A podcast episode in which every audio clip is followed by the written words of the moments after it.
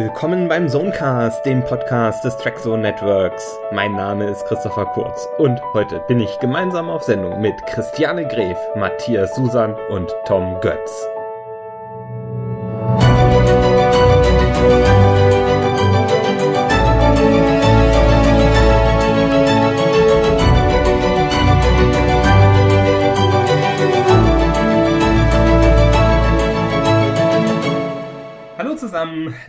Der Zonecast mit der zweiten Folge in unserer zweiten Staffel. Heute möchten wir mit den Redakteurinnen und Redakteuren der Trackzone über die dritte Staffel Star Trek Discovery sprechen. Mit auf Sendung sind Christiane, Matthias und Tom.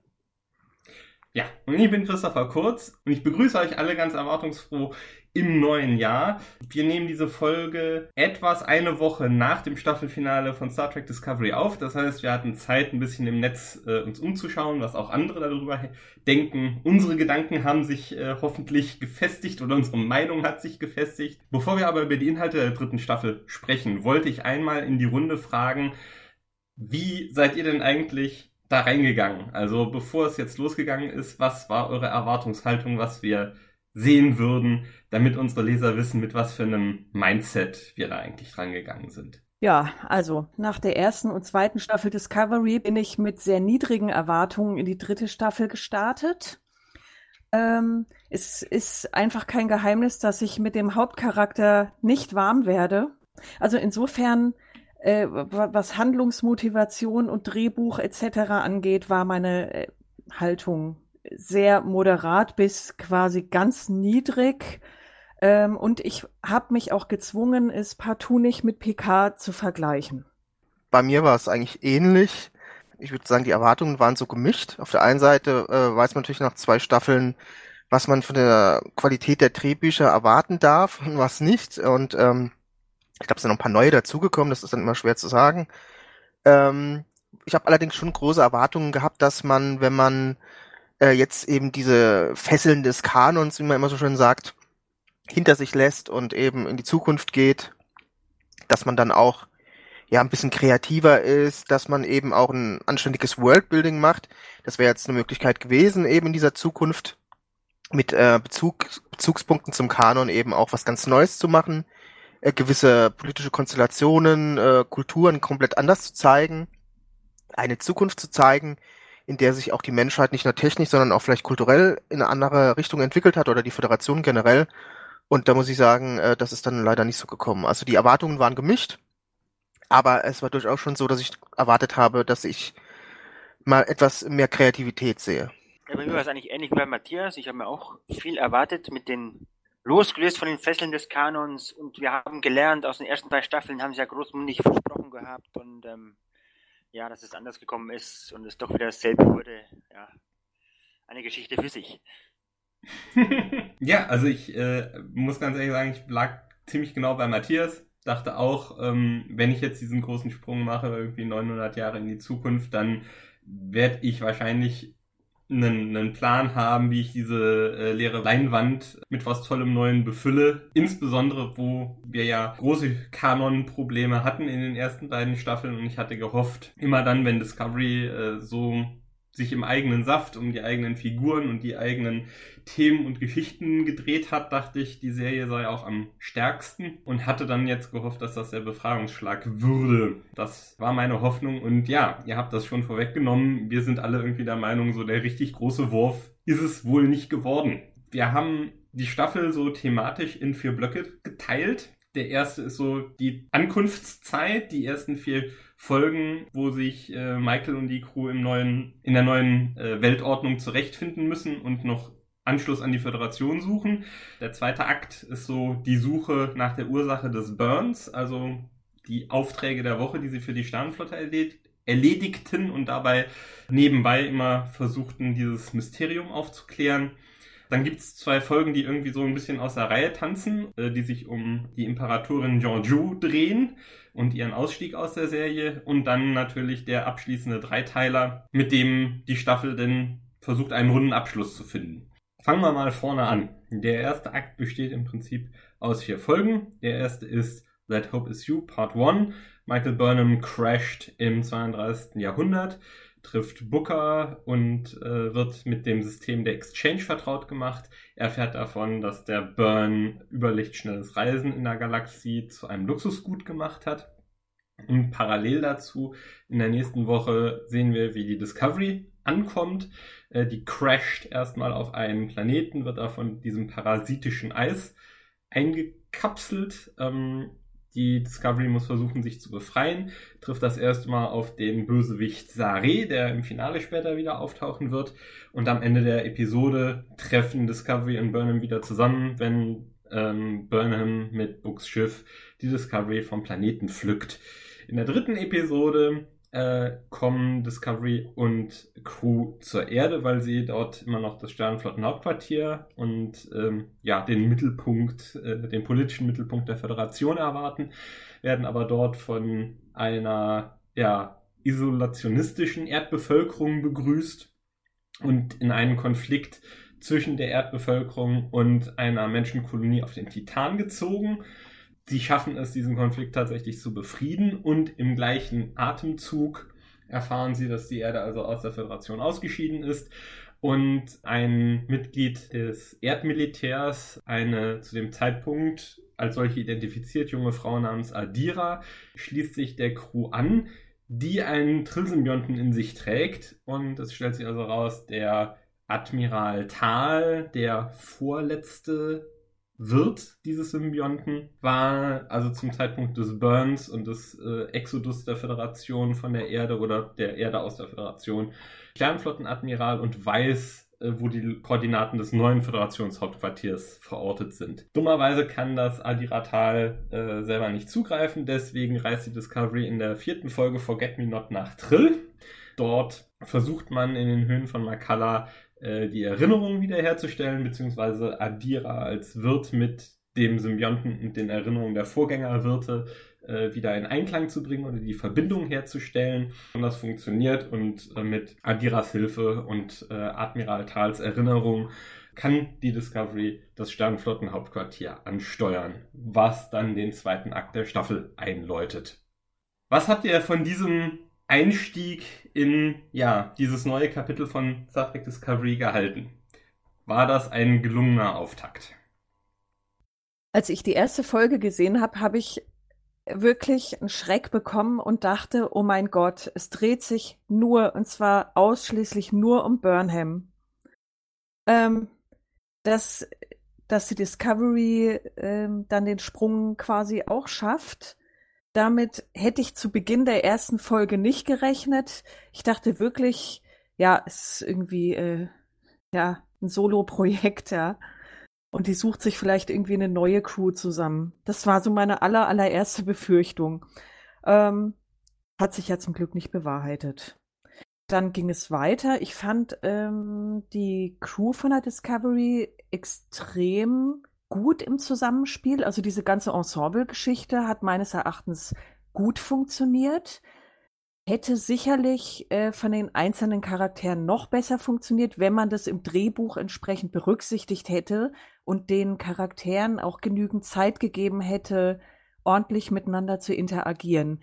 Aber Potenzial war von seitens der Crew-Besetzung auf jeden Fall vorhanden. Jede Menge. Woran denkst du da speziell? Also ich habe, wenn du davon sprichst, sofort die, die Detmar-Kiste im, im Kopf.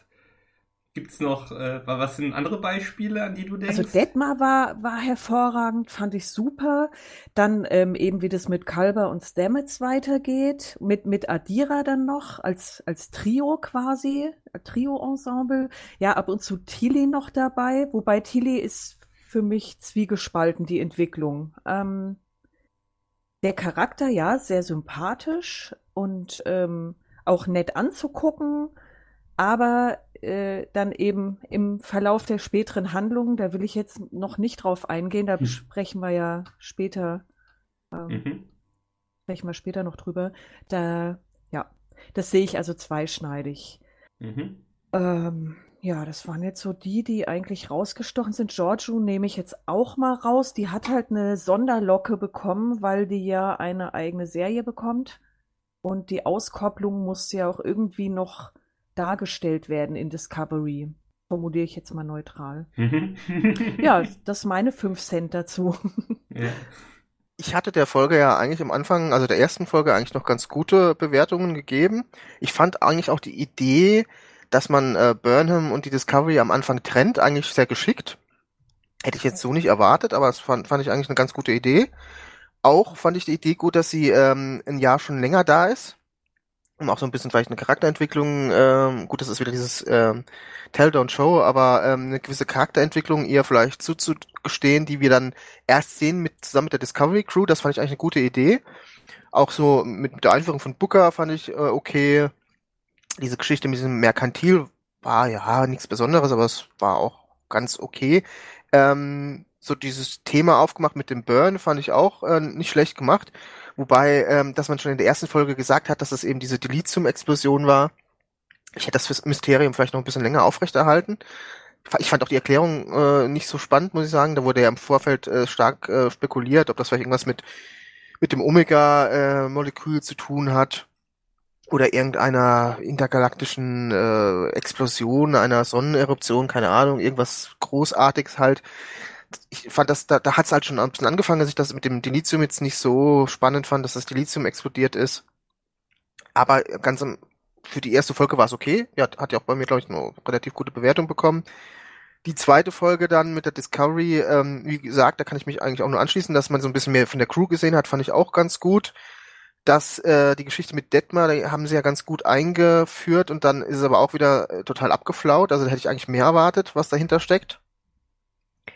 Ähm, das war soweit ganz gut, auch dieses, dieses Ensemble-Moment, ähm, das man da gesehen hat. Aber da fing es dann auch schon an mit dieser relativ einfachen ähm, Geschichte, dass das irgendwie so, so dieses Bar, diese Saloon-Geschichte und dann auch äh, mit, mit diesem relativ eindimensionalen Bösewicht, da haben sich dann schon die ersten äh, Probleme abgezeichnet. Der Start war nicht schlecht, aber ähm, weil man so ein gewisses Worldbuilding angedeutet hat, auch in der ersten Folge so ein paar ähm, gesellschaftspolitische Fragen mit diesem, was macht eigentlich Ressourcenknappheit mit einer Gesellschaft, äh, was führt eigentlich dazu, wenn die Kommunikation oder die Transportwege nicht mehr vorhanden sind, auch diese Themen mit, mit Klimaschutz oder beziehungsweise mit dem Artenschutz, für die ja Burnham steht. Das waren alles schöne Parabeln auf unsere Gegenwart. Da hätte ich mir halt auch wirklich dann mehr erwartet für die Staffel. Aber leider war es wieder so wie in, in der, da bin ich jetzt zwar fast schon beim Fazit, aber es ging ja auch um, um die Frage, wie, wie der Anfang war. Mhm. Es wurde eben schön viel wieder eingeführt, ein, ein gutes Setup gemacht, genauso wie in vielen anderen, in den anderen beiden Staffeln auch. Aber das ist relativ schnell abgeflaut leider. Auch generell, also die Föderation oder die Sternflotte ist relativ schnell gefunden worden. Das fand ich auch ein bisschen schade. Ähm, natürlich muss man aufpassen, dass man es nicht zu sehr in die Länge zieht, aber ich fand es trotzdem irgendwie unspektakulär, auch unspektakulärer als die äh, Suche nach Spock in der zweiten Staffel. Die Folge mit der Erde hat mich total enttäuscht. Das war auch so die Erde im Schnelldurchgang abgehandelt. Man hat kaum was gesehen von der Erde und auch alles sehr klischeehaft auch dieser Konflikt mit, mit, mit, mit Titan, was auch irgendwie gar keinen Sinn macht, äh, dass die nicht mehr kommunizieren können, ist im gleichen Sonnensystem. Also ähm, da, da waren schon die ersten Tiefpunkte eigentlich. Also diese Geschichte wirklich mit, mit der Erde, das fand ich furchtbar enttäuschend. Und ähm, ja, da, von daher guter Start, erste Folge und dann zweite, eine dritte Folge ging es dann schon ähm, ein bisschen wieder runter. Also ich fand den Auftrag eigentlich auch ganz gut das mit Burnham, dass es die erste Folge quasi sich nur auf Burnham konzentriert hat. Ja, es ließ Schlimmes befürchten. Es war dann zum Glück nicht ganz so schlimm. Ähm, auch wenn da noch ein paar Sachen so Übergang zur zweiten Staffel, die ich nicht mehr so auf dem Schirm hatte, noch vorgekommen sind. Die zweite Folge mit der Discovery, ganz klar, die sticht hervor, äh, weil die Crew halt einfach mal ohne Burnham auskommen muss und dann zeigen kann, was so, was sie so kann, was so drauf haben. War eigentlich ganz gut. Äh, vor allem Star und Tilly, die haben echt super zusammen harmoniert. Natürlich, Burnham muss am Ende wieder als Retterin auftreten. Da war wieder schon das erste Kopfschütteln angesagt und so. Ja, dann ging es halt weiter, ne? Die Erde finden. Ja, die, Erden, die Erdenfolge hat mich auch so ein bisschen enttäuscht mit dem mit Titan und so und ähm, Adiras Einführung und dann ihr, ihr Dings auf Trill, das waren halt dann so Sachen, wo es halt auch wirklich wieder nach unten ging, nach meiner Ansicht. Ich fand es am Anfang tatsächlich äh, sehr, sehr schön und bildgewaltig. Tatsächlich gab es halt in jeder dieser vier Episoden einen echt bösen Storykracher nach meinem Dafürhalten. Also in der ersten In der ersten Folge ähm, schießen sich äh, Burnham und Booker ja aus dieser diesem Mercantile Exchange, wo man sich die ganze Zeit fragt, ist das in Ordnung, dass sie da Dutzend Leute desintegrieren. In der zweiten Folge gibt's halt äh, in, in Sari diesen völlig unreflektierten böse Bösewicht aus dem, aus dem Abziehalbum, wo auch im Übrigen dann, dann Giorgio eigentlich die Situation nur mit roher Gewalt lösen kann, während die ganze typische Starfleet-Vorgehen und alle Diplomatieversuche äh, und Verhandlungsversuche von Saru ins Leere laufen. In der dritten Folge People of Earth, ihr habt es schon gesagt, diese Titan-Story ergibt wirklich vorne und hinten keinen Sinn. Die sitzen im gleichen Sonnensystem und äh, wird also ein großer Popanz aufgebaut und sofort auch löst sich auch dieser, dieser Konflikt löst sich auch sofort wieder in Wohlgefallen aus, nur weil Discovery zufällig in der Nähe war. Und an der, der dritten Episode, wo Adira ihre äh, Host-Erinnerungen wiederbekommt. Daran hat mich wahnsinnig, ich weiß, da sind wir alle ein bisschen unterschiedlicher Meinung gewesen in Rezensionen, da hat mich also diese, auf der einen Seite die religiöse Überladung oder ja, Symbolik, mit der diese Höhlen aufgeladen wurden und dieses ähm, Ritual aufgeladen wurde, maßlos gestört, weil das in Deep Space Nine noch als eine relativ äh, weltlich, medizinisch, neurologische Angelegenheit äh, dargestellt wurde. Während das dann irgendwie sowas war zwischen Taufe und äh, ein bisschen H.P. Lovecraft äh, zwischendurch. Das hat mich, also dieser Mystizismus, der hat mich maßlos gestört. Und da begeht im Prinzip Michael Burnham schon wieder so einen Lapidarverstoß gegen die erste Direktive. Die werden da von den Planeten geschickt und äh, anstatt dann abzuhauen, fühlt sich dann also Michael Burnham ertüchtigt gegen den Wunsch und den ausdrücklichen Befehl der äh, Regierungschefin dieses Planeten, dann jetzt doch von allein in die Höhlen von Makala heißen die, glaube ich, dann zu spazieren. Wo er das Gefühl hatte, dass das Thema dieser Staffel ist, im Zweifelsfall kann man jedes Problem mit Gewalt lösen oder es, es löst sich einfach nur in Wohlgefallen auf, nur weil unsere Helden irgendwie in die Nähe kommen. Also da ging es los, wo ich dachte, wie, wie Matthias schon sagte, es ist eigentlich wahnsinnig unspektakulär. Wenig Risiko bei den Themen, die erforscht werden. Und dann die Ausführung erschien mir äh, schon in den ersten vier Folgen relativ plump, wobei ich habe mal gerade geguckt, wie wir die Folgen da bewertet haben. Also das war noch äh, ein relativ starker äh, Part dieser Staffel. Da haben wir so zwischen drei bis fünf Sternen vergeben für die Folgen jeweils. Also da waren wir noch wohlgesonnen. Ja, aber dann finden wir den, den Anschluss an das Sternflotten-Hauptquartier. Das heißt, ab der fünften Folge arbeiten wir uns dann die nächsten vier Folgen oder fünf Folgen, wenn man dann den Zweiteiler mit Giorgio noch dazu nimmt, in alter 90er Jahre Track-Tradition quasi von Woche zu Woche auf ein neues Abenteuer im Auftrag der neuen Sternenflotte. Ähm, die Abenteuer sind einmal Die Trying, da geht es um das DNA-Archiv, wo sie Nahen am Ende der Episode zurücklassen werden geht dann weiter mit Scavengers, das ist dieser Müllplanet, äh, wo wir das erste Mal ähm, so eine richtige ähm, Auseinandersetzung mit der Emerald Chain oder Smaragdkette im Deutschen äh, erleben werden. Da äh, gabelt die, die Crew dann Rin auf. In Unification 3 äh, versucht äh, die Crew äh, auf dem wiedervereinigten ja, es heißt dann nicht mehr Vulkan, sondern äh, Nivar, ne? Also Romulaner und Vulkanier bewohnen jetzt gemeinsam den gleichen Planeten und es ist äh, das ehemalige Vulkan und da versucht äh, Burnham an Daten zu kommen, die, die den Ursprung des Burn äh, eingrenzen könnten, geografisch. Äh, trifft dabei auch ihre Mutter wieder und äh, wird sich dann auch darüber klar, dass sie wahrscheinlich doch in der Sternenflotte bleiben möchte. Da schwankt sie nämlich in den Folgen davor ein bisschen. Und dann gibt's noch The Sanctuary, das ist dann eine deutlich konkretere Kon Konfrontation mit äh, der Emerald Chain und das erste Auftreten in Fleisch und Blut von ähm, Osira. Da besuchen wir den Hammerplaneten von äh, Book und wissen äh, oder lernen, ähm, dass äh, die Emerald Chain mit den ekligsten Kolonialmethoden äh, versucht, diesen Planeten äh, auszubeuten und in Linie zu halten. Ja, und dann gibt's den Übergang, aber das so ein Zweiteiler, den besprechen wir vielleicht nochmal separat. Geht's denn dann weiter darum, sich äh, um, um Giorgio zu kümmern, ähm, die aber dann schon in diesen Folgen äh, im, im Zulauf auf ihr äh, persönliches Finale ja immer wieder so, so Aussetzer und neurologische Störungen äh, verkraften muss. Was waren da eure Gedanken? Wie habt ihr den Teil der Staffel empfunden? Burnham wird abgekanzelt, das war doch eins der Highlights. da hatte ich echt die Hoffnung in dem Moment, ja, das ist mal wieder so richtig Sternenförmig, richtig Star Trekig, geht's los. Ähm, da hatte ich echt noch die Hoffnung, die reißen das Ruder noch rum. Ja, es war vielleicht nicht so optimal, wie sie eins auf den Deckel bekommen hat, aber es war wirklich so, weil sie gesagt hat, ja, hier, sie tritt zurück als Erstoffizier und schießt mich tot und dann ähm, hatte eigentlich Hoffnung auf mehr gemacht. Ja, wir wissen ja alle, wie es dann gekommen ist. Ähm, also ich fand das eigentlich vom Ansatz her nicht schlecht, muss ich sagen. Also dies mit den einzelnen Missionen und so. Gut, nebenher noch den Burn aufklären, okay.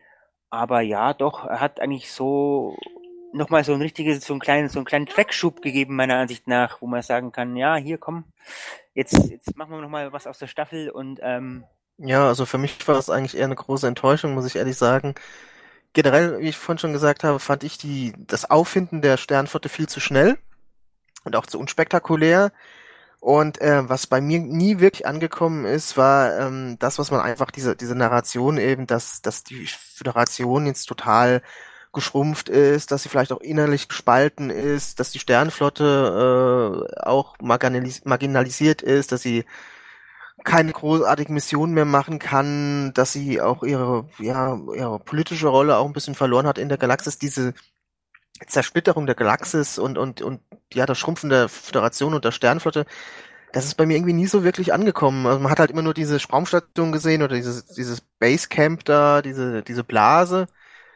War ganz schön gemacht, auch die Raumschiffe ein bisschen anders als früher, so vom Design her fand ich nicht schlecht. Äh, die Uniform war okay, war nicht so mein Fall. Äh, Vans war auch ähm, ganz interessant ähm, da hat man auch wieder so eine falsche Fährte gelegt. Ich fand auch dieses Desinteresse der, der Föderation und der Aufklärung des Burn, gut, man ist schon über 100 Jahre her, aber dieses absolute Desinteresse daran auch irgendwie seltsam. Deshalb hat sich ja auch im, im Fandom so ein bisschen die, ja, diese falsche Annahme entwickelt, dass der, Bur äh, dass der, dass der Vance vielleicht da irgendwie doch ein bisschen Dreck am Stecken haben könnte und die Föderation. Auch das war wieder eine Luftnummer. Von daher, ähm, dann später diese Sache, dass die äh, Discovery eben dann auf Mission geschickt wird, auch das fand ich alles ein bisschen seltsam, so ein 900 Jahre altes Schiff, mal ein bisschen schnell flott gemacht. Und dann wird's eben ohne irgendwie ähm, Zutun einer einer Crew aus der vorhandenen Zeit auch als Berater eben auf Missionen geschickt, die, die wissen überhaupt nichts über, über die politische Konstellation, über gewisse Entdeckungen in den 900 Jahren dazwischen.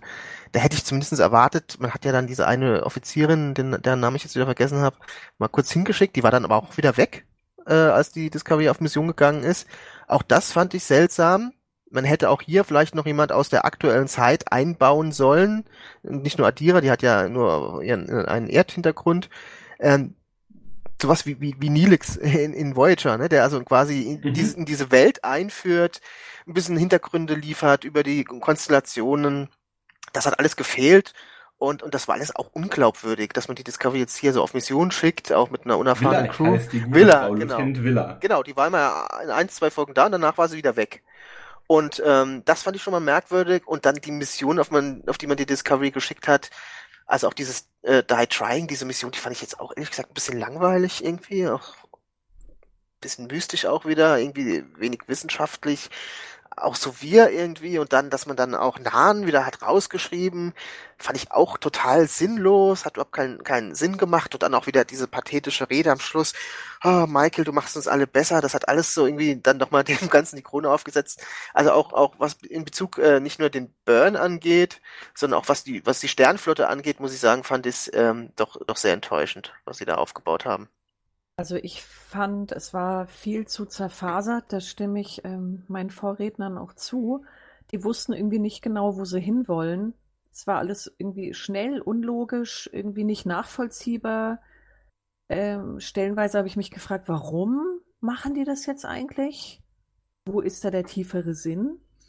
Und dann eben auch, dass die sofort auf Mission losgeschickt werden. Also erst gab es ja diese Befragung, das fand ich ganz witzig, ehrlich gesagt. Das war mal so. Mhm. ähm, das hat mich auch tatsächlich mal zum Schmunzeln gebracht, weil die sich da eben mal nicht alle selber abgefeiert haben, sondern ähm, es war halt wirklich, es, es war mal was fürs Herz, ne? Ähm, genau. Und habe ich den Faden verloren? Genau, Befragung, genau. Und die Befragung, ja, war aber insgesamt relativ ergebnislos. Man hat die Befragung an sich gesehen, so ein paar Ausschnitte, aber nicht letztendlich, welche Schlüsse der Vance daraus gezogen hat. Weil er sich ja immer kritisch gegenüber der Discovery geäußert hat und auch gesagt hat, eigentlich, dass ihr hier seid, ist ein Verstoß gegen das ähm, Gesetz. Also das war ja dieses Ding mit den Zeitsprüngen. Äh, das ist Temporale Abkommen, ja. Genau, genau. Ähm, und eigentlich sind die alle illegal. Aber werden dann fleißig auf Mission geschickt. Also da dachte ich auch, okay, äh, die neue Sternenflotte, äh, Schrägstrich Föderation, ist ziemlich inkonsequent. Gut. Weil es gab es aber im vorherigen Vol äh, äh, Serien auch schon, ne? Da hat jetzt. da will jemand mit auf Sendung. Man hätte jetzt da auch machen können, dass die, keine Ahnung, dass sie folgen, folgenlang äh, Verhör und keine Ahnung, bis sie die mal losschicken und so weiter. Also irgendwie mussten sie den Bogen kriegen, ne? Also konnte ich jetzt noch drüber hinwegsehen. Ja, okay. Also es war auch nicht alles schlecht. also zum Beispiel äh, Unification hat mir ganz gut gefallen. Also weil es endlich mal wieder so, so ein bisschen Flair transportiert hat. Aber sie haben es halt, letzten Endes haben sie es verkackt, aber der Großteil der Folge war für mich in Ordnung. Also gerade auch das Gespräch von der Präsidentin und Saru fand ich mal ganz angenehm. Also ich fand auch ja. äh, Unification 3 war für mich tatsächlich ein echtes Highlight. Ihr habt schon die Gründe genannt. Also das, äh, der Hauptgrund ist, dass endlich mal Burnhams Verhalten dekonstruiert wird. Es sind nicht mehr nur die Zuschauer, die die Augen rollen, sondern es wird endlich auch auf der Mattscheibe in Universe thematisiert, was halt dann, das ist dann der Spoiler zum Staffelende wieder völlig zunichte gemacht wird, weil man dann sagt, okay, jetzt wo wir mal drüber gesprochen haben, ist aber auch wieder gut und jetzt darf dieser Charakter doch wieder in den Mittelpunkt allen Tuns gerückt werden. Das wusste man zu dem Zeitpunkt noch nicht. Und deswegen habe ich die Folge gefeiert, weil ich dachte, das könnte jetzt ein Wendepunkt sein, was äh, Selbstreflexion und vielleicht auch mal Selbstironie, die bei Discovery viel, viel zu kurz kommt nach meinem Dafürhalten, äh, bedeuten.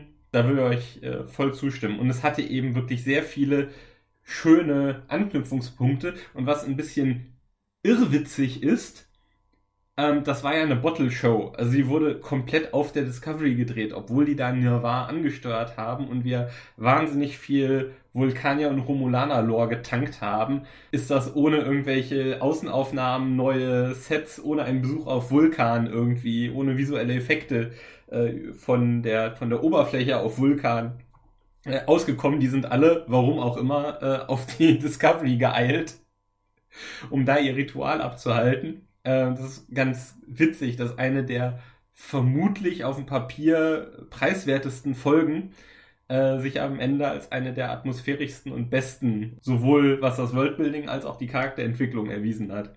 Das äh, finde ich bedenkenswert. Auf der anderen Seite muss man sagen, dass diese fehlende Darstellung auch von Vulkan ich schon als, als großen, großen Schwachpunkt gesehen habe. Also gerade Vulkan oder Niva jetzt ist ja eigentlich die, wahrscheinlich die bedeutendste Alien-Welt in Star Trek überhaupt.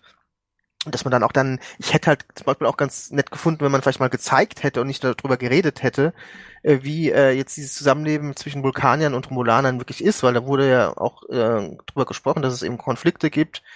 Und, und dann diese, dieses Kolloquium, was da stattgefunden hat, das fand ich jetzt auch, naja, so semi-optimal. Also die Idee fand ich eigentlich ganz so gut mit, mit diesem Unification, dass man dieses mal aufgreift.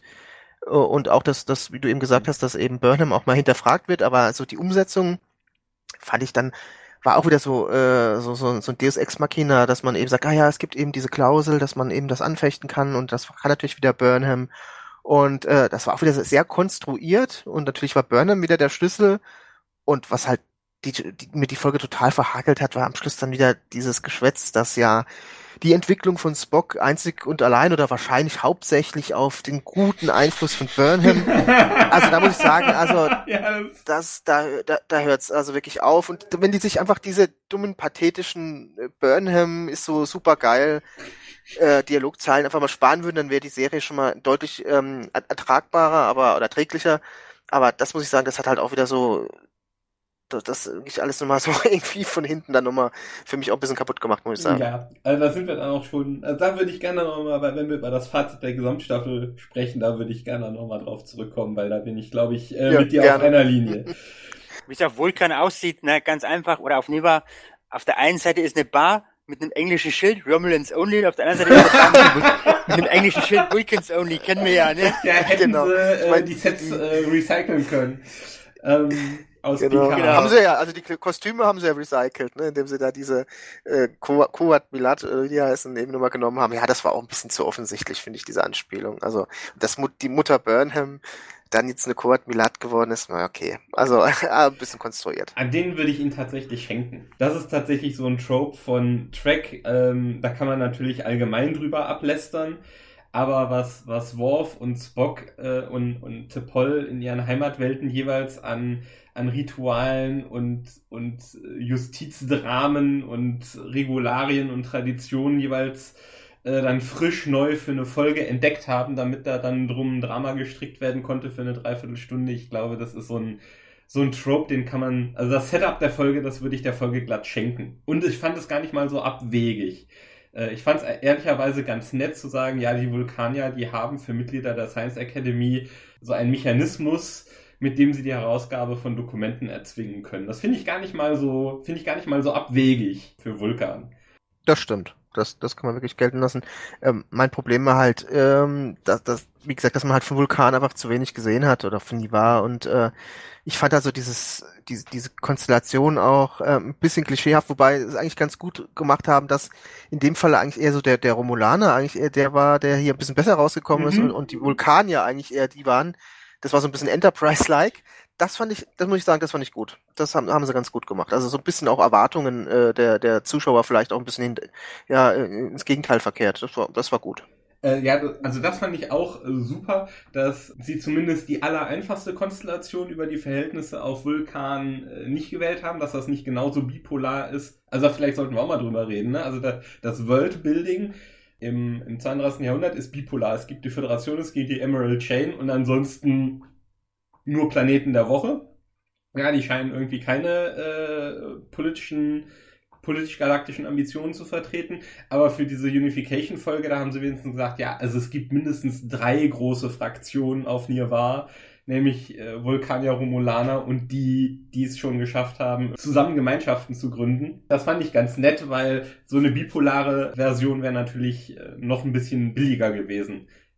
Klammer auf, es wäre natürlich, also ich würde erwarten, dass wenn es auf der Erde irgendwie äh, eine dreistellige Anzahl von Nationen gibt, dass es wahrscheinlich in, auf Vulkan mehr als drei geben wird. Aber es war schon mal schön, dass es nicht nur zwei waren. Das hat es ein bisschen glaubwürdiger gemacht. Das Beste waren eh rothaarige Vulkanier, endlich, ja. ja, ich, ich glaube ja auch so ein bisschen, dass das Nivar vielleicht auch so ein bisschen, äh, das hätte man halt auch wieder schön ausbauen können, wie so ein bisschen Spiegel für die amerikanische Gesellschaft sein kann, mhm. die halt auch gespalten ist. Da kann man sich auch fragen, ist jetzt bipolar gespalten oder gibt es vielleicht doch noch verschiedene Fraktionen? Ähm, das hätte ich halt noch ein bisschen ähm, spannend gefunden, wenn man das noch ein bisschen ausgearbeitet hätte. Das ist halt das Problem, was ich halt auch an dieser Serie kritisiere, dass sie sich für ja, elf Meter, die dort liegen, die einfach nicht verwandelt, weil man äh, sich aber nicht die Zeit nimmt, weil man eben gesagt, okay, wir haben diesen Burn und den müssen wir unbedingt in dieser einen Staffel auflösen und dem ordnen wir alles unter und da lässt man eben viel Potenzial liegen, mhm. was sich aus den einzelnen Geschichten ergibt. Aber ich hätte generell mal eine Verständnisfrage ähm, weil mir das nicht so ganz klar geworden ist. Du hast ja eben diese bipolare ähm, Ordnung ähm, angesprochen. Ist diese Explosion der Dilithiumkristalle, hat die sich jetzt nur im Alpha-Quadranten ereignet oder die haben ja von der Galaxis gesprochen? Mhm. Da wäre natürlich dann die Frage, ähm, betrifft das auch die, ähm, die anderen Quadranten? Da war halt generell auch diese Sache, die mich gestört hat, dass wir eben nicht, man hätte eben erwartet in, 900 Jahren in der Zukunft, dass man äh, zumindestens die, die, unsere Galaxis so zusammengewachsen ist, vielleicht wie der Alpha-Quadrant im 24. Mhm. Jahrhundert. Dass man vielleicht sogar schon eine andere Galaxie erreicht hat. Und dass man halt so überhaupt nichts hört von den anderen Großmächten, das hat man natürlich wahrscheinlich aus Kalkül gemacht, weil man vielleicht Angst hatte, jetzt die Klingonen zu zeigen. Wie zeigen wir die? Zeigen wir die jetzt so wie in der vorher in der Serie oder zeigen wir so wie in Next Generation? Dass man halt auch die Borg nicht wieder aufmachen wollte, das Dominion. Aber es hätte halt einfach, ähm, wenn man halt diesen Kanon dann auch bedient, oder bedienen möchte, halt einfach dazugehört. Dass man zumindest mal erwähnt, ja, wie sieht's denn bei denen aus? Mhm. Äh, sind die davon auch? Weil wenn das jetzt wirklich nur den Alpha-Quadranten getroffen hätte, dann wäre das ja für die Borg die absolute Einladung gewesen, jetzt hier mal eine schöne Invasion zu machen, wenn die anderen kein Delizium haben, ja? Oder dann, was auch wieder ein Fehler war, was, dass das niemals angesprochen wurde, dass die Romulaner eine ganz andere Energiequelle haben für ihre Warp-Antriebe. Also von daher hätten die, Oh ja. hätten die ja auch zum Beispiel dann für die Vulkanier, die ja eben jetzt wieder vereint sind, ja durchaus dann die Möglichkeit gehabt, eben zu reisen. Dass man das wieder nicht äh, angesprochen hat, äh, auch mit dem Slipstream, das wurde auch nicht so wirklich mal, es wurde mal angesprochen in der ersten äh, ersten Folge, inwiefern der jetzt mit Delizium funktioniert, das weiß ich nicht, aber auch da hätte man natürlich auch wiederum sagen können, da gibt's halt eben andere Alternative. Nee, der, der, braucht Ähm, ne, Triebwerke- der braucht einen relativ instabilen Kristall, glaube ich. Ah, Ja, okay. der braucht auch die Lithium, ja. ja. mhm. Wobei man auch hier wieder Meine, ich meine ja. Wobei man halt auch hier wieder fragen kann, warum sich der, der Warp-Antrieb in diesen tausend Jahren nicht weiterentwickelt hat. Ne? Das hätte, ist auch irgend sowas. Also mir hat hier einfach schlichtweg Worldbuilding gefehlt. Man hat es sich wieder einfach gemacht, indem man einfach gewisse Aspekte aus dem Kanon ausklammert, weil man eben keine Idee dafür hat. Das ist genau das gleiche, was man damals gemacht hat bei, bei Cyborg. Den hat man komplett rausgelassen in, den, in, in dieser Geschichte von Burnham und Spock, was überhaupt keinen Sinn macht, weil er eben nun mal Teil des Kanons ist und es hieß in Star Trek 5, dass Spock mit Cyborg aufgewachsen ist. Also muss auch Burnham mit Cyborg aufgewachsen sein. Und den hat man einfach rausgeschrieben, weil er nicht reingepasst hat ins Konzept. Und genau das gleiche haben wir auch wieder. Man möchte jetzt eben äh, was Neues machen, baut eben diese Emerald Chain auf, die dann eben auch, wo auch nicht wirklich erklärt wird, ist die jetzt aus dem Orion-Syndikat äh, entstanden. Okay, da sind Orioner drin, da sind Andorianer drin. Ähm, das hat man auch nicht wirklich erklärt. Gut, dann waren eben äh, Lurianer und Cardassianer waren auch dabei. Allerdings hatten wir auch Cardassianer in der Sternenflotte. Also auch hier mh, kein Worldbuilding und, und das finde ich Mhm. einfach eine riesen Enttäuschung. Also kurze Klarstellung, bevor uns der Kanon links und rechts um die Ohren gehauen wird. Ich habe parallel Memory Alpha konsultiert. Also du brauchst Benamid-Kristalle für einen Quantum Split? Quantum Sp Slipstream Drive. So schweres Wort. Voyager hatte damit riesige Schwierigkeiten, weil die ihnen wahnsinnig schnell zerfallen sind. Und die, das wurde tatsächlich erwähnt in der allerersten Folge. Da hat nämlich Cleveland Booker mal schnell mit Michael alle möglichen Fortbewegungsmöglichkeiten durchexerziert. Da sagt er, dass nämlich auch diese Benamid-Kristalle auch schlecht verfügbar seien, wahrscheinlich weil die schwer zu synthetisieren sind. Transwarp äh, haben wir ja gesehen, warum das schwierig ist. Äh, halte ich für unglaubwürdig, dass das schwierig ist, aber egal. Also die Darstellung fand ich schwierig. Äh, und ja, wie gesagt, die Lithium ist explodiert, aber warum es sonst nichts geben soll äh, an Fortbewegungsmitteln, hast natürlich recht. Wir haben ja so lustige äh, Katapulte in Voyager schon gesehen. In Picard ja auch, ne? Dieses von diesen Sykirianern oder wie der hieß, ne? Dieses, wie hießen das nochmal, da was sie dann benutzt haben. Das Portalnetzwerk da, Sicarianer, glaube ich, ja. ja. Genau. Ach ja, Details. Du hattest noch was anderes gesagt. Äh, Das Ausmaß von diesem Burn. Ne? Ach so, das Ausmaß von dem, ja, also bin ich komplett bei dir. Also ich hätte mir auch gewünscht, dass es ein paar mehr Referenzen gegeben hätte. In der ersten Folge erwähnen sie, glaube ich, auch, dass die Gorn irgendwie ein bisschen experimentiert haben und aber aus Versehen ein bisschen Subraum zerstört haben über ein paar Lichtjahre. Und, äh, ach so, ja, genau, da wollte ich euch nämlich mal fragen. Du hattest nämlich gesagt, äh, dass es so wichtig ist, äh, den Burn aufzuklären gewesen in dieser Staffel. Ja, das wurde ins Zentrum gerückt. Jetzt wäre mal meine Frage an euch. Habt ihr das für plausibel gefunden? Rhetorische Frage. Also Nein. Vance ist natürlich mega, äh, Vance ist natürlich mega äh, gleichgültig diesbezüglich. Das hat mich auch gewundert. Äh, ja, das hat mich auch ein bisschen äh, paranoid werden lassen. Aber so wie Burnham durch die Gegend gerannt ist, zu sagen, ja, die Föderation kann erst dann heilen, wenn wir den Burn aufgeklärt haben, gucke ich, denke ich mir so, nee. Übertragen auf unsere Situation jetzt gerade mit der Pandemie. Mir ist es schon eigentlich wichtiger, dass äh, irgendwie wieder das alltägliche Leben wieder richtig funktioniert. Ich muss nicht exakt wissen, welche Fledermaus in Wuhan da der Patient Zero war. Ja, aber da musst du dann auch an die Auflösung vom Burn denken, ne? Das Holoschiff, das war ja kurz vorm Ausfallen. Jetzt, wenn es ausgefallen wäre und der arme Sukal wäre plötzlich wieder in der realen Welt gestanden, hätte losgeschrien, hätte einen zweiten Burn ausgelöst, die Föderation war gerade wieder vereinigt und dann wären sie wieder alle tot gewesen. Ja gut, das Genau. ist jetzt eine Plot-Erklärung, aber das ist jetzt, also in, als sie das verhandelt haben, also als Vance und, und Burnham das verhandelt haben, ist irgendwie vom Himmel gefallen und gesagt, nee, es gibt eigentlich gerade viel wichtigere Sachen. Zum Beispiel, wie wäre es denn, wenn ihr da äh, den netten Kollegen äh, aus der ersten Folge da von seiner Raumstation retten würdet, der seit Jahrzehnten darauf wartet, mal einen anderen Menschen zu sehen? Also ich kann deinen Punkt verstehen. Äh, ich fand das auch jetzt äh, als Erklärung, ähm, die Föderation kann nur wieder entstehen, wenn, wenn wir diesen Burn aufklären. Das kann ich auch nicht nachvollziehen. Auf der anderen Seite macht es natürlich Sinn, wenn man irgendwie so, so ein schlimmes Ereignis hatte und man nicht genau weiß, wo es herkommt, dass natürlich sowas wieder passieren kann, dass es vielleicht durchaus sinnvoll wäre, wenn man nach über 100 Jahren mal herausfindet, warum es passiert ist. Auf der anderen Seite, wenn es in 100 Jahren nicht nochmal passiert ist, ähm, spricht es halt viel dafür, dass es vielleicht irgendwie ein einmaliges Ereignis ist. Ne? Also irgendwo kann ich den Punkt schon verstehen, dass man sagt, okay, es macht vielleicht Sinn, dann äh, sowas mal nachzuforschen, aber auf der anderen Seite die, die Dringlichkeit nach 100 Jahren und wie du gesagt hast, ähm, haben die andere Probleme, konnte ich auch nicht nachvollziehen, das stimmt. Hm. Vielleicht letzter Punkt noch zu diesem Mittelteil. Wie hat euch denn der, der Spannungsaufbau bezüglich Emerald Chain gefallen? Gar nicht, da war kein Spannungsaufbau.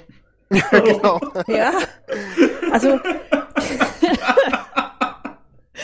ja, die war halt da und äh, ich fand die weder gruselig noch gefährlich, noch konnte ich mir eine Vorstellung machen, was sind es überhaupt für Leute. Ähm, pff, also ja, ich habe da halt äh, spontan, als sie das erste Mal irgendwie erwähnt und aufgeploppt sind, äh, habe ich mir bei Mandalorian diesen Western Saloon vorgestellt. Ja, ziehst du halt mal Blaster und machst sie weg, fertig, ja. So. Äh, für mich waren die kein Politikum so wie mhm. die aufgebauscht wurden. Also die wurden, weiß Gott wie, angekündigt und oh, alle, oh, die Emerald Chain, oh nein. Und dann war nix. Und dann kommt dann Osira. Und ich dachte mir, okay, die ist es jetzt oder wie? Die, die ist der Boss der Emerald Chain. Das kann ja wohl nicht wahr sein. Das, das ist ja generell so, so ein Ding, was ich auch bei Discovery immer sehr problematisch finde, ist diese Fixierung auf Einzelpersonen. Sei es Burnham, äh, die quasi für die Föderation steht und die Emerald Chain hängt an einer Person das ist äh, bisschen paradox, weil wir gerade in Amerika ja auch die Situation haben, dass viele mit, mit Trump ein Problem haben. Auf der anderen Seite finde ich diesen Subtext, dass alles irgendwie an einzelnen Personen hängt, irgendwie problematisch, weil eben eben äh, es nicht an Einzelpersonen hängt, sondern es sind Strukturen. Ja, der Trump wäre auch nicht äh, an die Macht gekommen, äh, wenn, wenn es nicht generell eine Struktur gäbe für sowas. Und, und dann zu sagen, auch diese Emerald Chain ist jetzt äh, erledigt mit, mit Osira ist weg ist auch Quatsch, ne? Weil wir haben auch in, in Diktaturen, da kannst du einen Diktator durch den anderen ersetzen, äh, da können tausend Kims kommen, ja, ob es der Sohn ist oder der Großvater, diese Strukturen sind ja immer noch da. Von daher finde ich diesen Subtext äh, ziemlich problematisch. Äh, mir ging es auch so, dass diese Emerald Chain überhaupt nicht greifbar war. Was war das jetzt? War es irgendwie ein, ein äh, wie gesagt, eine Fortentwicklung des Orion-Syndikats? Ähm, sind die quasi äh, ein Kartell, die eben diese Merkantile kontrollieren. Haben sie Schiffe, haben sie eine politische Macht? Äh, wie genau sieht der Einfluss aus? Welche Ströme, Warenströme kontrollieren die? Wie, ähm, wie ist das alles auch strukturell aufgebaut? Das ist einfach nicht greifbar. Ähm, sehr oberflächlich, ja, halt eine böse Organisation und da habe ich auch mal da eine Rezension geschrieben, wenn man das mal vergleicht, wie das Dominion eingeführt worden ist. Das ist mhm. erstmal nur ganz kurz erwähnt worden, oh, als, als Quark, glaube ich, da irgendwelchen Handel betreiben wollte. Ja, das können sie nicht machen, damit sie am Tula-Bärenwein oder was es war. Da hängt das Dominion drin und dann über die Karema und dann haben wir ein bisschen was über die äh, Water erfahren und dann hat's, haben wir die Jemadar gesehen und dann erst haben wir dann irgendwie nach nach äh, eineinhalb oder nach einer halben Staffel oder einer Staffel irgendwie, die sind glaube ich äh, in der zweiten Staffel eingeführt worden, dann Anfang der dritten erstmal wirklich zu greifen bekommen, was das Dominion ist. Und es wurde immer mehr ausgebaut und das da hat man sich aber halt Zeit für gelassen, ja.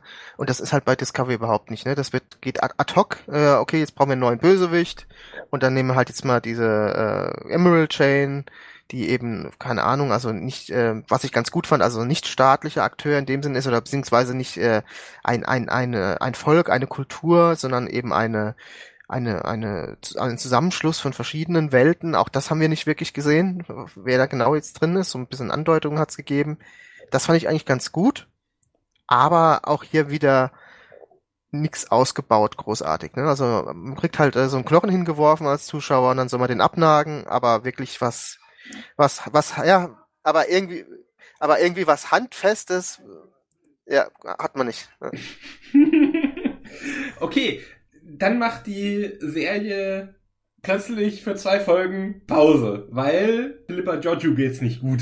Es gibt einen Zweiteiler, Terra Firma. Sora schickt äh, die Discovery, um Giorgio zu helfen, ohne Erklärung zu einem Planeten. Da beamen Burnham und Giorgio runter.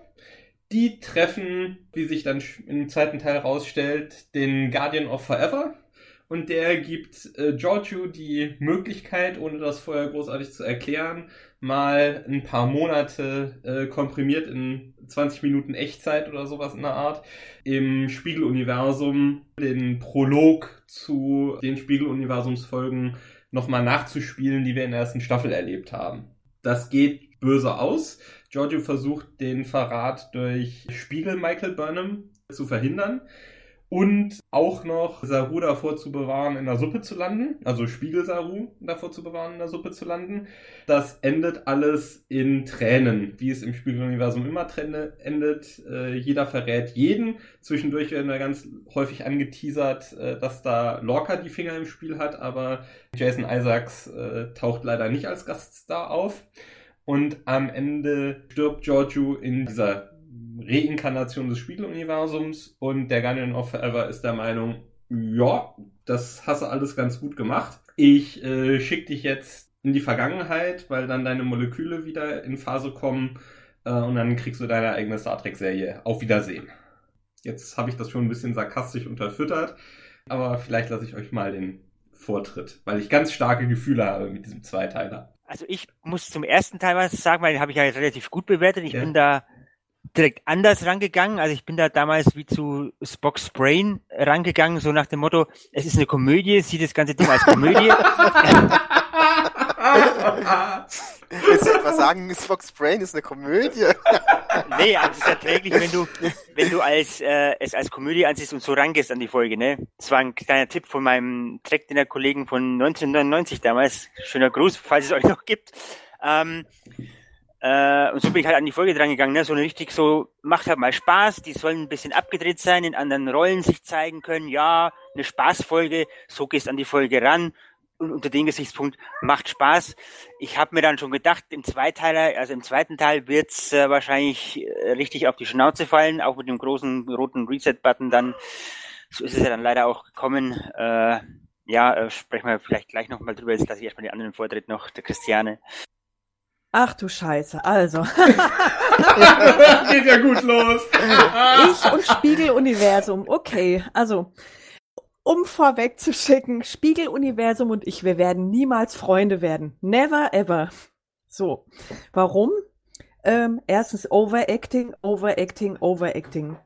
Da war nichts Überzeugendes. Also für mich, das waren alles völlig überdrehte, hysterische, overactende Figuren, die ähm, irgendwie auf der Suche nach dem Preis, oh, ich bin der geilste Folterer und ich kann am besten meinen Blaster bedienen waren. Total sinnlos. Und dann wird Giorgio quasi dafür auch noch belohnt von Karl. Sie hätte ihre Sache ganz prima gemacht und darf zurück in die Vergangenheit äh, und alles ist wieder gut. Nee. Nee, ist es nicht. Weil die haben nicht im geringsten Ahnung davon, was die zerstören bei den Zuschauern mit diesen beiden Folgen. Das ist Bullshit. Ich habe schon überhaupt keinen Bock, mir diese Giorgio-Serie anzugucken. Echt jetzt. So, das waren jetzt meine fünf Cent dazu, bevor ich mich in Rage rede und nicht mehr aufhören kann. ja. Matthias. Wie ja, mir geht's ja, eigentlich genauso. Also ähm, ich, es gab ja durchaus auch ähm, Kommentare, auch im, im deutschen Fandom, glaube ich, dass, dass das ja eine, eine Läuterung von, von Giorgio gewesen wäre. Die kann ich nicht ansatzweise sehen. Sie äh, ordnet weiterhin äh, Mord und Totschlag an, Folterung und ähm, auch äh, ihre ihre Nachsicht, ihre ihre Gnade, die bezieht sich ja eigentlich nur auf die ihr nahestehenden Personen, äh, auf auf Burnham und auf auf Saru aber sonst äh, fordert sie auch sogar Burnham auf, dass sie dann Detman noch umbringt.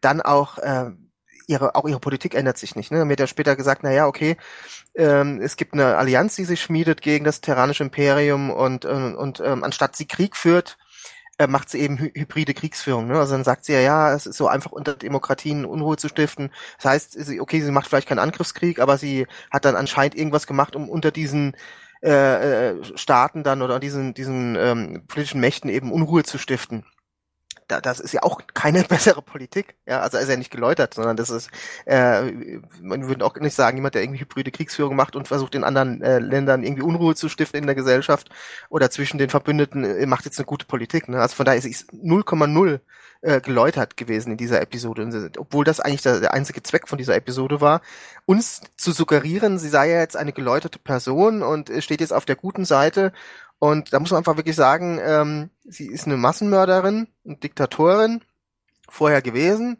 Auch danach hat sie stets Gewalt äh, bevorzugt, also als Handlungsinstrument, ist beleidigend gewesen, zeigt eigentlich äh, so gut wie keine Skrupel, außer vielleicht ein paar Leuten gegenüber, die ihr nahestehen.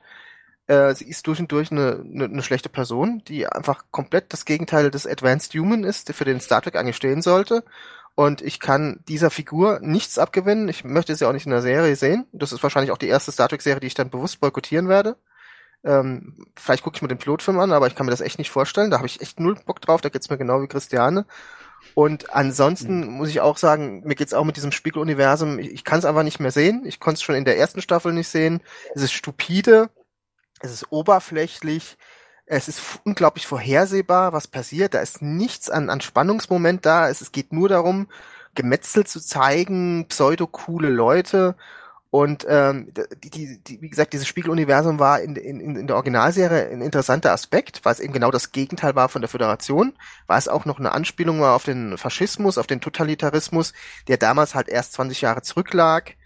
Ähm, in Deep Space Nine war es interessant zu sehen, wie es sich entwickelt hat da war ja auch dieser Subtext, dass eben äh, so eine Art von Gesellschaft keine, keine Zukunft hat und dass, der, dass sich der Spieß auch schnell umdrehen kann und dass man selbst der Gelackmeierte ist.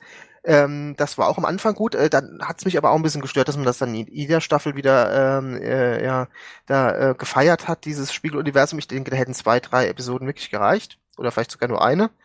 Ähm, es waren jetzt nicht unbedingt schlechte Episoden, aber auch da war es schon leicht äh, mit überzeichneten Charakteren. Wenn ich da an Intendantin Kira denke, ähm, war jetzt nicht unbedingt für mich die Sternstunde in Deep Space Nine.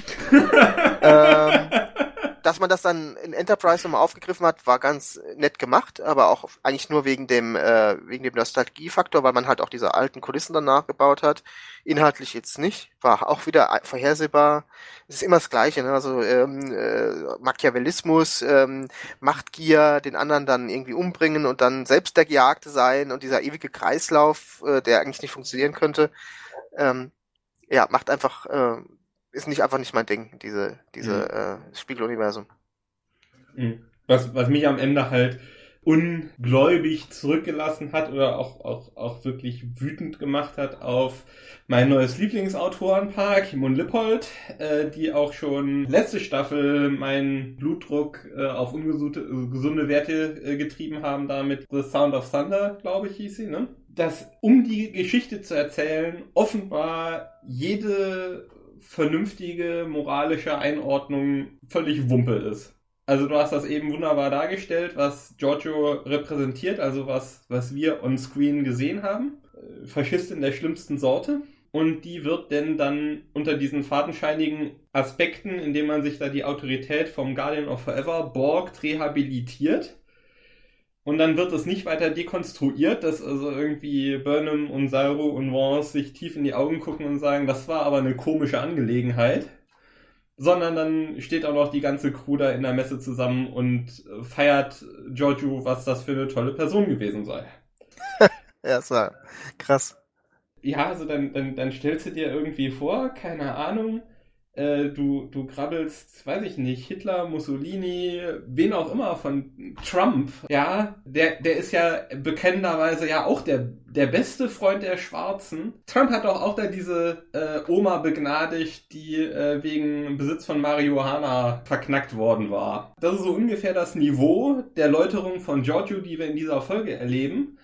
Äh, würden wir deswegen dann sagen, ach ja, der Sturm auf das Kapitol, der war nicht so schlimm und dass die Kinder da in die Käfige gesperrt wurden und dass er die Abrüstungsverträge mit Russland gekündigt hat und dass jetzt also das Nuklearabkommen mit Iran gescheitert ist.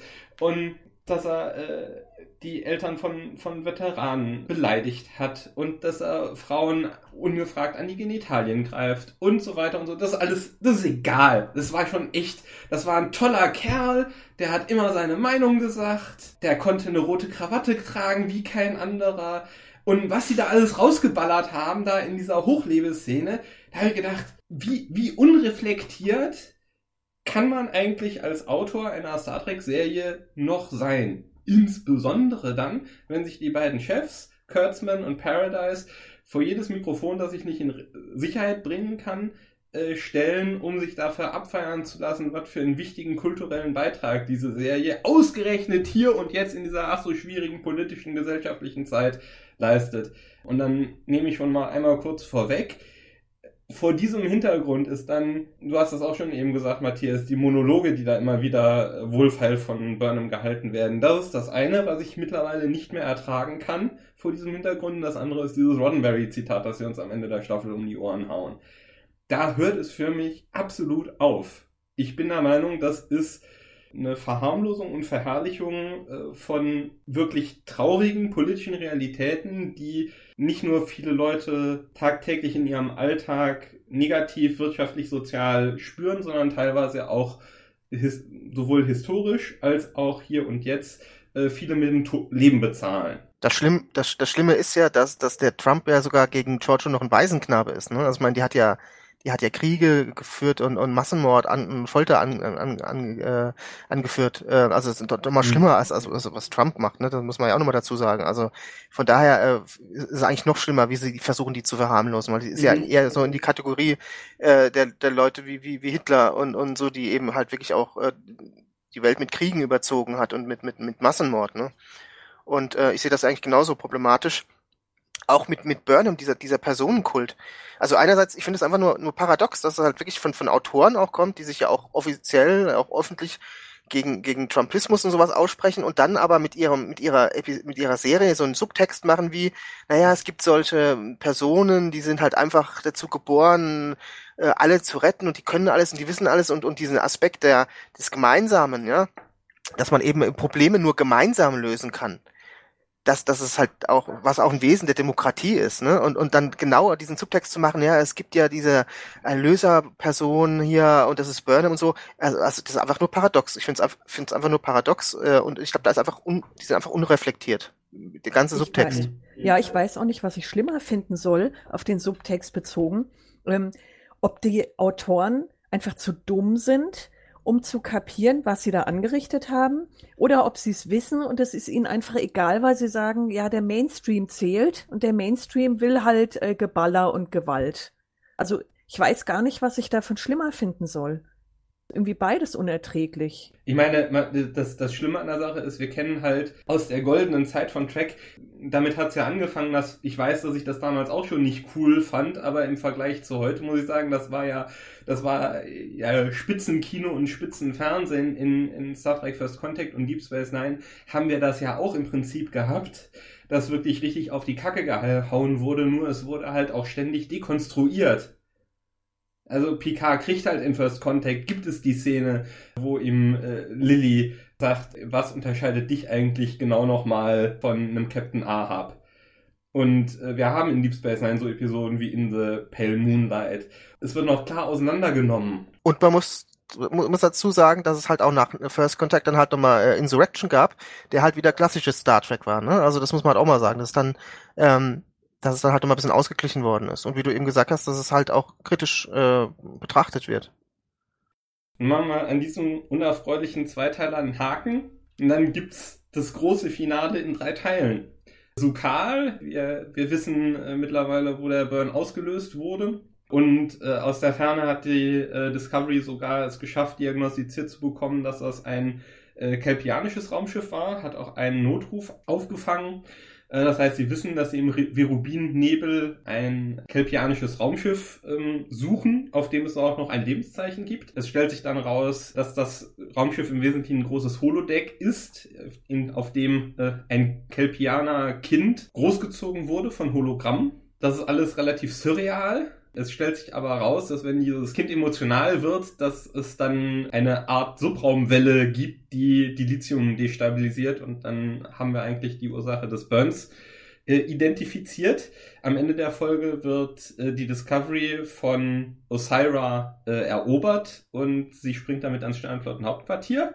Dort angekommen, dass dann die Folge There is a Tide äh, versucht, Osira äh, die Sternenflotte zu Friedensverhandlungen oder sogar eine Allianzverhandlung äh, zu, aufzuzwingen äh, nutzt dafür die Discovery als Faustpfand. Derweil versuchen Michael Burnham von der einen Seite und die Brückencrew und Tilly von der anderen Seite das Schiff zurückzuerobern. Das Final dieser Episode ist, dass ähm, die ähm, Verhandlungen scheitern.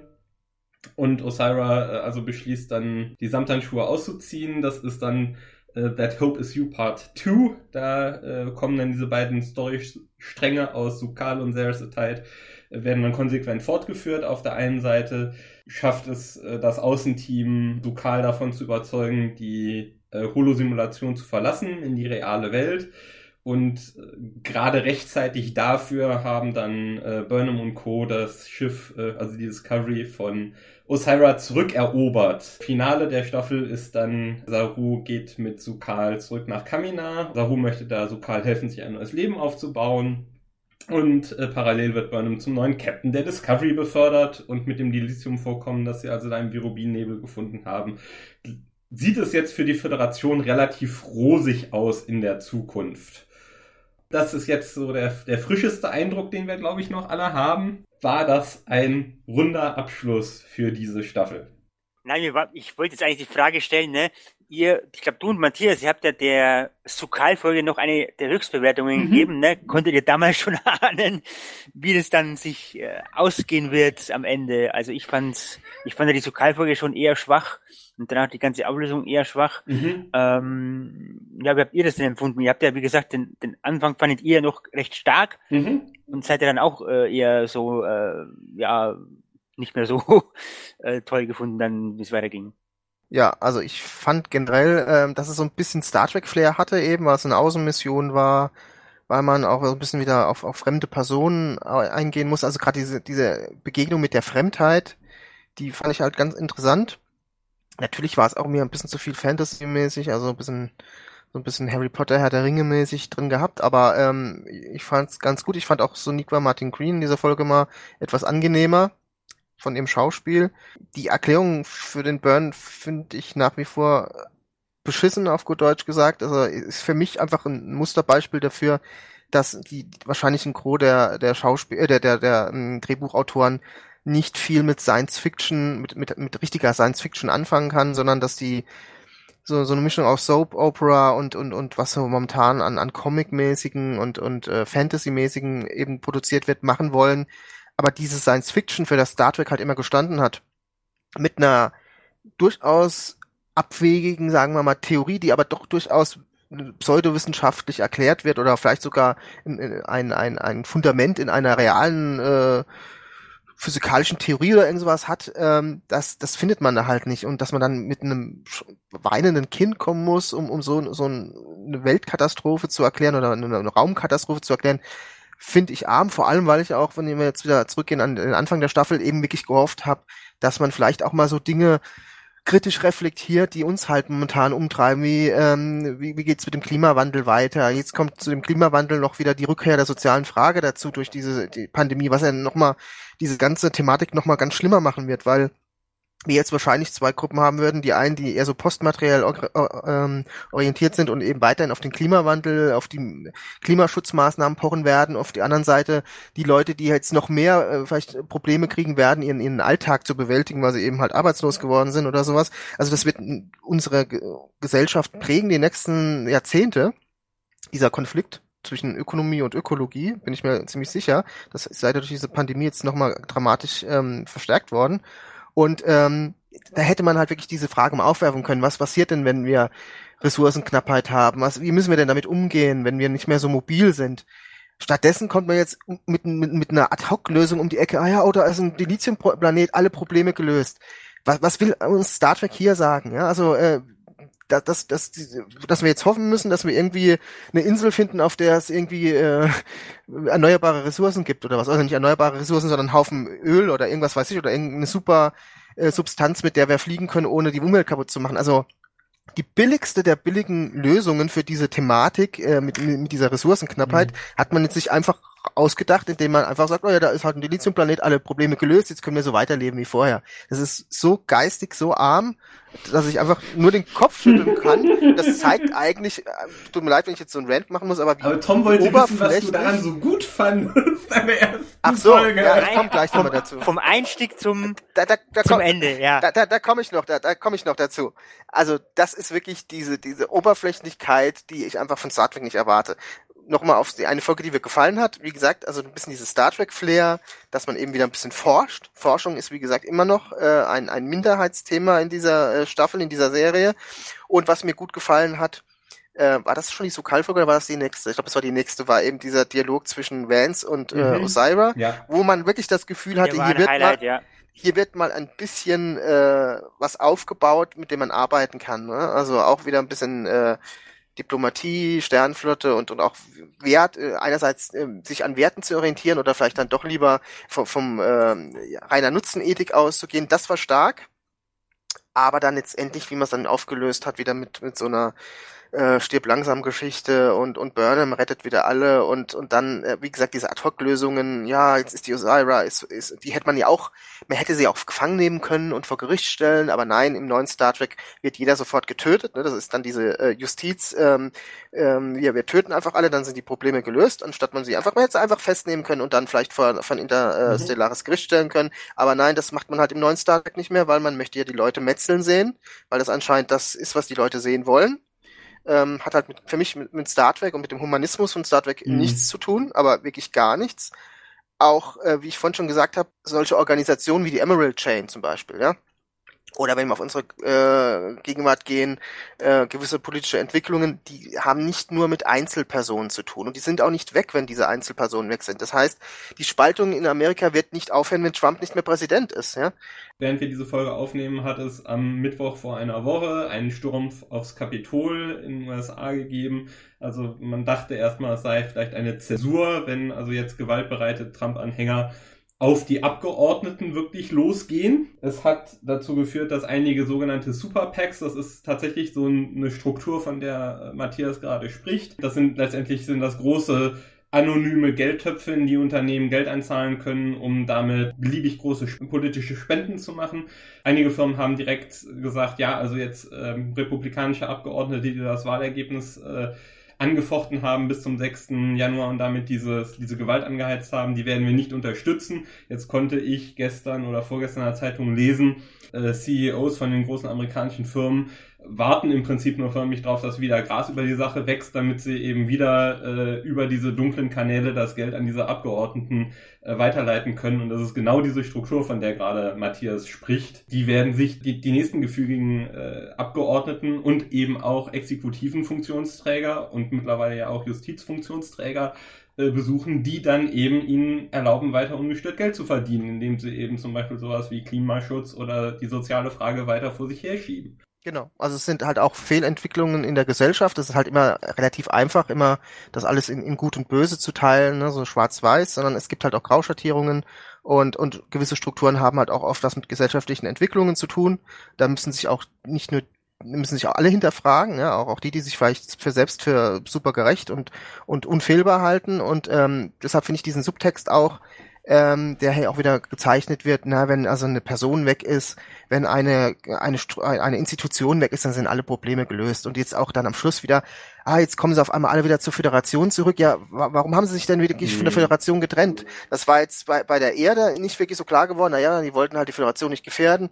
Äh, die Vulkanier waren wohl äh, angepisst, weil man eben äh, ihnen quasi so ein bisschen die Schuld gegeben hat an den Burn, was sie nicht hatten aber jetzt auch wieder so, ähm, ja, das geht einfach so von, von einer Sekunde auf die andere. Wir haben jetzt diesen Planeten gefunden, damit sind unsere Ressourcenknappheitsprobleme gelöst und jetzt wird wieder alles so wie früher. Und das ist so billig, einfach nur einfach billig und da muss man wirklich das Gehirn ausschalten. Äh, das hat mit, mit der Realität und mit dem Spiegeln der Realität und auch mit einem gewissen kognitiven Anspruch, den auch die alten Star Trek Sachen hatten, halt auch nichts zu tun und dann und dann und dann was ich das wäre könnte ich damit könnte ich damit leben, wenn man eben sagen möchte, man möchte nur unterhalten.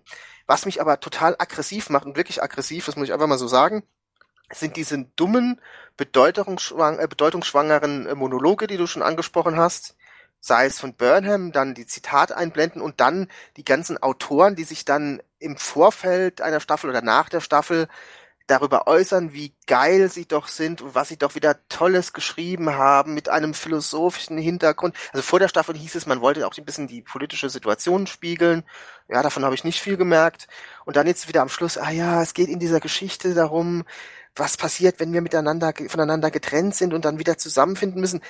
Ja, das ist schon, das, das sagen sie nach jeder Staffel. Es geht nach jeder Staffel darum, oh, wir müssen zueinander finden und so das ist doch wirklich sowas von oberflächlich, fällt denen nichts anderes mehr ein und dann machen sie es auch noch schlecht und, und die finden sich halt wirklich selber richtig geil, was sie schreiben und merken nicht, dass es einfach total oberflächlich ist. Ne?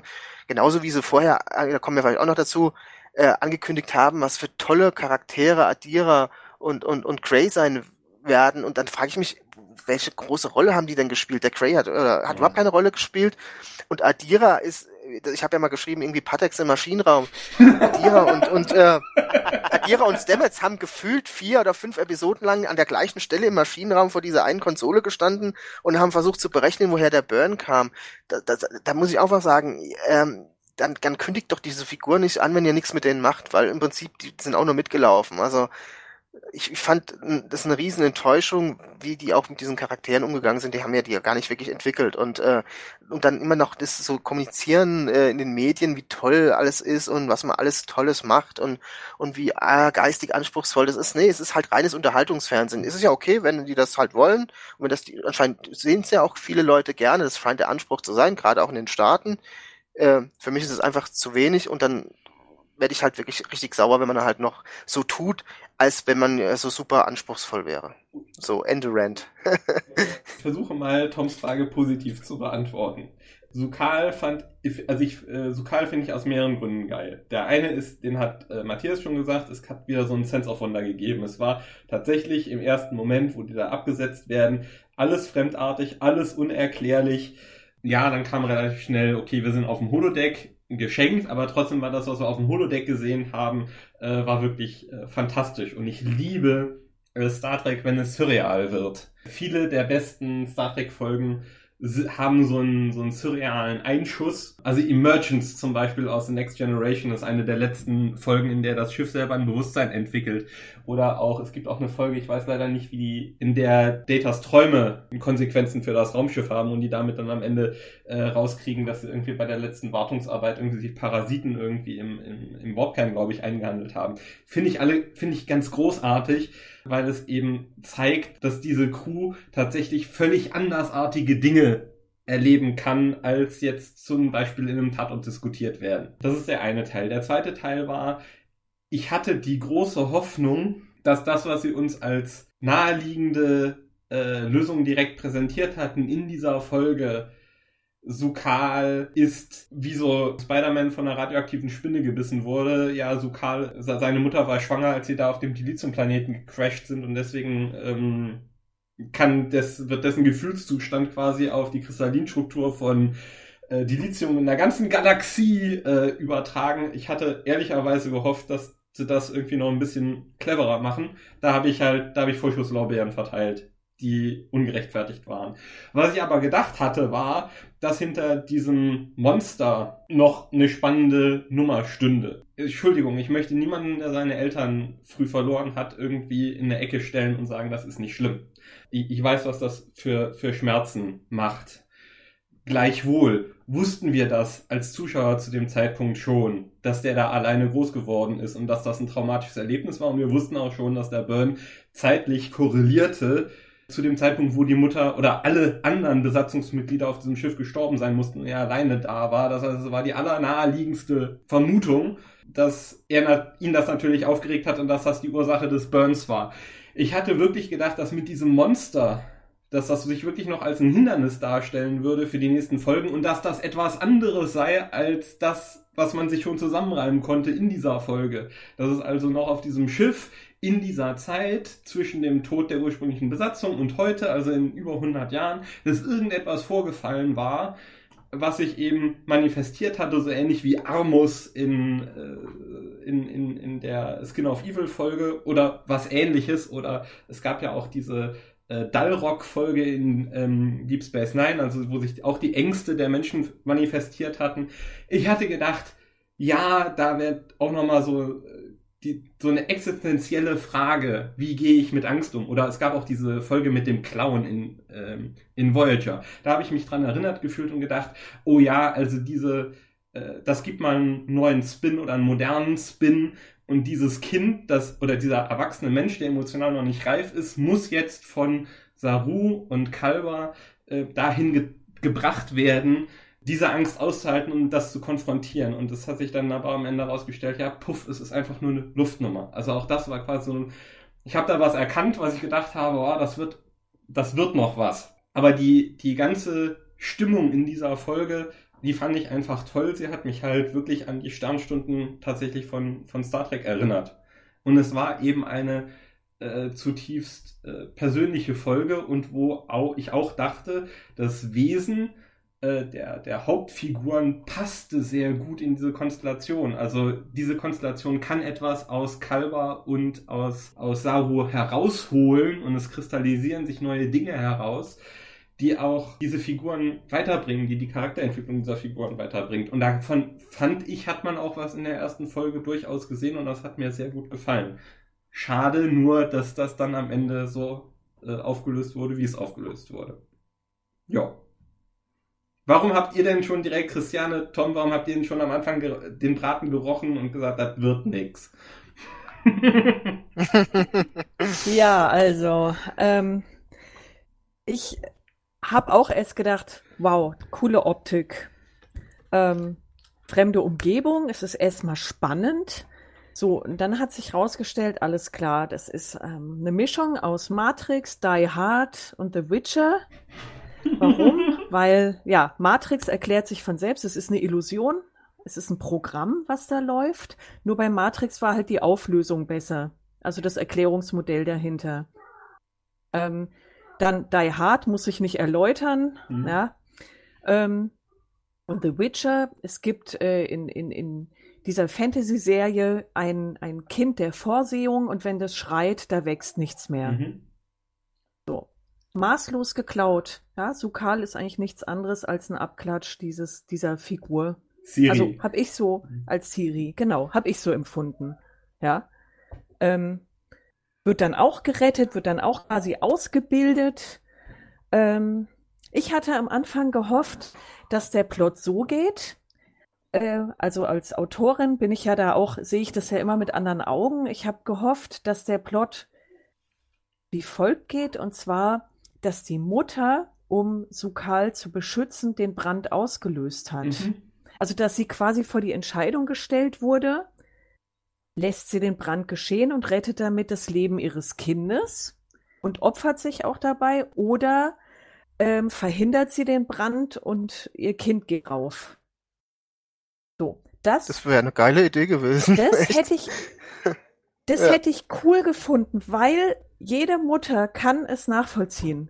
Und darf ich das kurz einschieben? Es hätte dann auch zu was anderem gepasst, was ich gelesen habe. Alex Kurtzman hat gesagt, sie hätten am Anfang der Staffel hätten sie diskutiert. Äh, oh Gott, ich habe leider den Titel vergessen. Die Omelas Kurzgeschichte. Wisst ihr, wovon ich rede?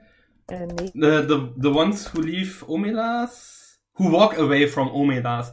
Äh, ganz, ganz kurz, es wird beschrieben in dieser Kurzgeschichte eine idyllische Stadt, äh, Föderationsutopia, stellt es euch vor. Ja, alle sind happy, alle sind glücklich, alle sind auch gut ausgebildet und moralisch. Aber dummerweise kann das nur funktionieren, weil ein einzelnes Kind irgendwo in einem finsteren Keller ganz elendiglich dran ist. Das wird einfach nur bei Wasser und Brot gehalten und erfährt keinerlei menschliche Zuwendung. Und alle in dieser Stadt wissen, in dem Moment auch nur das kleinste bisschen Menschlichkeit diesem Kind zuteil würde, bräche dieses ganze System in sich zusammen. Und the ones who walk away from Omelas, das sind halt diejenigen, die das nicht aushalten können und die, die die Stadt verlassen und wohin weiß man nicht. Das ist so ungefähr der, der Inhalt dieser Kurzgeschichte, die ist auch nur vier Seiten lang oder so. Das ist eine der, im amerikanischen Raum ist das eine ist das ein Stand, Standardtext, der äh, Kinder in Highschool oder äh, junge Erwachsene im College zu lesen bekommen. Dann hätte das wunderbar dazu gepasst. Als ich das nachgelesen habe, habe ich gedacht, liebe Leute, ihr, ihr habt ernsthaft so ein gutes Stück Science Fiction in der Hand gehabt und das ist das, wozu euch das inspiriert hat? Ehrlich? Die, diese Idee mit dem, mit dem Kind, das in einer Simulation ist, ist ja auch schon ne, aus Next Generation. Ne? Da ist ja Riker mal auf dem Planeten. Mhm Future Imperfect, ähm, das ist eigentlich eine ähnliche Geschichte, ne? Da ist von seiner Mutter irgendwie zurückgelassen worden in einer Notsituation oder die sind, glaube ich, irgendwie verfolgt worden und sie wollte ihn dort in Sicherheit bringen und er ist dann auch in, in so einer Simulation und ist einsam und ähm, also da haben sie ja auch schon, schon ein bisschen geklaut. Mhm. Ne? Das ist ja Stichwort äh, Ideenklau, das ist ja so, sowieso bei Discovery ein Problem, dass die eben auch bei Klassik, also einerseits bei Star Trek selbst klauen, aber halt auch bei ähm, Science-Fiction-Klassikern oder generell Filmklassikern, ob das jetzt äh, mhm. äh, Stirb langsam ist oder da gibt's ja diverse Videos auch äh, bei YouTube. Das ist schon teilweise auch schon peinlich, was da abläuft. Ich war immer ähm, Christiane ins, in, ins Wort gefallen, weil das so wunderbar dazu passte, was du gerade sagtest. Das wäre ein viel besserer und stimmiger Abschluss der Staffel gewesen. Wobei es ja eigentlich in der Folge aber schon klar war, als dieser Mini-Burn dann kam, ne, da war eigentlich in dem Moment was für mich dann vorbei, äh, war ja klar hier. In dem Moment war die Staffel auserzählt. Genau. Ganz klar. Ja, genau. Also danach war nur noch, Osira war jetzt wirklich nur noch rein funktional. Irgendwie müssen wir uns noch durch zwei Folgen Finale ballern. Aber äh, an Substanz ist danach nichts mehr passiert vor allem dann in der letzten Folge, wo die noch mit, mit Kalber und Adira labern dann noch drüber, ja, das Kind ist mutiert und mit dem Lithiumplaneten verbunden und weiter. Ich habe mir dann nur gedacht, weiß ich doch schon alles von zwei Folgen vorher und die hauen uns jetzt nochmal aufs Brot. Gut, ich glaube, es wurde nicht so explizit gesagt in der elften Folge, aber trotzdem äh, war für mich total langweilig an der Stelle. Also, boah. Ja, ich fand auch diese ganze Burn-Geschichte hat sich unglaublich lang gezogen, wie ich eben gesagt habe. Also wir haben stundenlang da in dem folgenlang in diesem äh, Maschinenraum gestanden und irgendwie den, den Ursprung äh, gesucht. Und ich muss auch sagen, ich habe echt tatsächlich gedacht, als dann äh, es hieß, dass dieser Sokal da irgendwie was mit zu tun hätte, das ist vielleicht eine Finte und äh, da kommt noch mal oder erstmal ein Fehlschluss und da kommt vielleicht noch mal was, ähm, weil es einfach so banal war, dass ich es nicht glauben konnte. Aber äh, es war dann wirklich so, ja, komisch okay, dann haben wir uns ja schon mal ausgiebig über die erste äh, äh, Folge dieses Finales ausgelassen. Es gibt noch einen anderen Aspekt, der vielleicht zu diskutieren wäre. Ich bin mir gar nicht sicher, ähm, ob das in dieser Folge passiert ist oder dann schon äh, während des Zweiteilers mit Giorgio auf jeden Fall ist zu diesem Zeitpunkt äh, Tilly Second in Command. Äh, was habt ihr denn davon gehalten und wie glücklich oder unglücklich ist es die arme ähm, Mary Wiseman, die auch ohnehin ab und zu im Internet angefeindet wird, äh, in diese, Posi diese, diese Rolle um in dieser Position spielen zu lassen, um ja dann zwölf Minuten nach Übernahme des Kommandos ähm, auch schon direkt das erste große Einsnest zu legen. Also ich fand es anfangs noch sehr gut, weil ich bin Fan von Tilly, ich mag Tilly. Ähm, haben wir gedacht, ja gut, es ist ein Ensign, Captain, okay. Aber haben wir gedacht, ja, will ich sehen, wie die sich zum Captain entwickelt, ob sie es schafft, ob sie es macht. Äh, war ja auch schon mit dem ersten Offizier, wo der erste Offizier war, wo ich mir gedacht habe, ja, will ich sehen. Ähm, ja, dann wurde sie aber genauso demontiert wie Saru dann später im Finale. Also äh, nein, das hat dann auch überhaupt mhm. hin und vorher nicht funktioniert. Ja, das, das geht mir eigentlich auch so. Ähm, man, man muss natürlich sagen, aus, aus, der, Sta aus der Serienlogik hätte es ja keinen anderen Kandidaten dafür gegeben, weil ähm, man, man sieht ja von den anderen nichts. Also auch auch äh, was was Expertise angeht. Also wenn wenn man mal an die älteren Serien denkt, dann ähm, hatten die alle so ihren Fachbereich. Und es gab eigentlich immer, wenn es irgendwelche Probleme gab, ähm, diese diese Briefings, die es leider in Discovery so gut wie gar nicht mehr gibt. Also es gab vielleicht zwei, drei in der ganzen Serie, mhm. was ich unglaublich schade finde. Liegt aber eben auch dem Konzept, dass eben letztendlich es auf sich auf wenige Personen ähm, reduziert, auch was die Problemlösung angeht und die Expertise. Und ähm, von daher macht es natürlich Sinn, weil das die einzige Person ist, die jetzt dann, äh, näher beleuchtet worden ist. Auf der anderen Seite frage ich mich dann halt immer, sowas kann wirklich nur äh, jemand im Drehbuch schreiben, äh, damit es passt. Dass dann am mhm. Ende alle dort stehen und sagen, ja, mach's und klatschen, ähm, dann, dann muss man sagen, auch äh, ein Advanced, Advanced Human darf ein bisschen ähm, Ehrgeiz besitzen. Also das heißt ja nicht, dass man deswegen jetzt machtgierig ist oder ein schlechter Mensch. Aber wenn ich halt jetzt ähm, Lieutenant bin oder Lieutenant Commander und wir haben ja äh, Nielsen zum Beispiel, glaube ich, wenigstens Lieutenant ist. Und ich bin schon mhm. ähm, Jahre im Dienst und habe äh, bewiesen, dass ich Verantwortung übernehmen kann, dass ich ähm, ja, aufgestiegen bin in der Hierarchie und dann kommt jemand und wird mir einfach so vor die Nase gesetzt, muss ich sagen, dann bin ich entweder äh, total ambitionslose Person oder ich habe null Selbstvertrauen in mich selbst. Und das ist ähm, einfach nicht glaubwürdig. Äh, das hat mich schon äh, extremst bei ähm, bei der äh, bei diesen Reboot-Filmen gestört, wo ich mich dann frage, da ist dann ein ja. ein Zulu, der ist schon Jahre im Dienst, ist Lieutenant und dann kommt äh, der Emporkömmling Kirk und macht einen auf Captain und da würde ich mich halt als Zulu fragen, warum soll ich dem jetzt Gefolgschaft bieten? Weil er jetzt geborener Führer, Anführer ist oder was?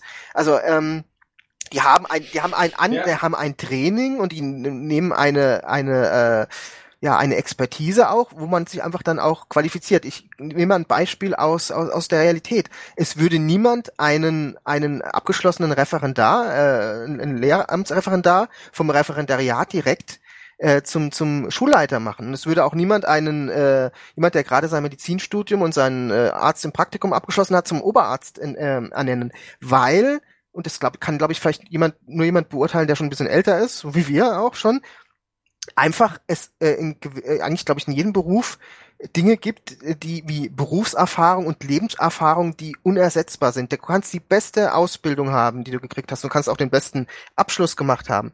Aber viele Dinge lernst du erst in der Praxis. Verantwortung zu übernehmen, äh, gewisse Wege, wie man was macht, äh, zu eruieren und zu merken, was funktioniert, was funktioniert nicht. Und ich finde, diese, dieses Herabwürdigen von, von Leistung, von Erfahrung, von Erfahrungswerten, mhm. Finde ich ehrlich gesagt zum Kotzen, muss ich ganz ehrlich sagen. Und ähm, das ist einfach ein, eine mhm. Narration, ein Narrativ, den ich einfach äh, fatal finde, weil hier wird einfach suggeriert, okay, du musst dich halt nur gut verkaufen oder du musst halt schleimen. Also ich frage mich jetzt echt, was bei allem Respekt vor Tilly, die natürlich eine intelligente Person ist, aber was hat sie denn geleistet, was sie jetzt dazu ähm, dazu qualifizieren würde, jetzt erster Offizier oder Captain zu werden, äh, weil sie halt mit, mit Saru auf diese Außenmission geht und, und eine nette Person ist. Und das ist einfach, es ist halt einfach lächerlich. Ja, was soll man dazu sagen? Sehe ich in weiten Teilen genauso und ich würde das auch nochmal dann die kurz die Schleife drehen. Äh, auch da bin ich der Meinung, dass die Autoren offenbaren, dass sie, wenn sie auf der einen Seite doch den Star Trek Humanismus und den kulturellen Einfluss feiern lassen, dass sie an solchen Stellen auch tatsächlich demonstrieren, dass sie in Wirklichkeit nichts davon verstehen. Oder dass sie das nicht wirklich verinnerlicht haben oder dass nur ein Lippenbekenntnis ist. Was du ja alles erzählst, sagt ja Erfahrung und das sehen wir dann bei, wenn es um die wissenschaftlichen Aspekte geht. Empirie zählt nicht so viel wie Emotion. Das persönliche Talent zählt äh, viel, viel mehr als die reale Erfahrung oder die real vorweisbaren Ergebnisse. Also so diese Wünsch dir was Haltung. Ja, wenn ich nur fest genug dran glaube, dieses magische Denken, das sticht im Zweifelsfall alles. Und das stört mich halt ganz massiv in einem Franchise, das sich im Wesentlichen lange Zeit darüber definiert hat, zu sagen, nee, wir machen hier kritischen Rationalismus. Die Welt ist wissbar oder verstehbar durch Experiment und Beobachtung.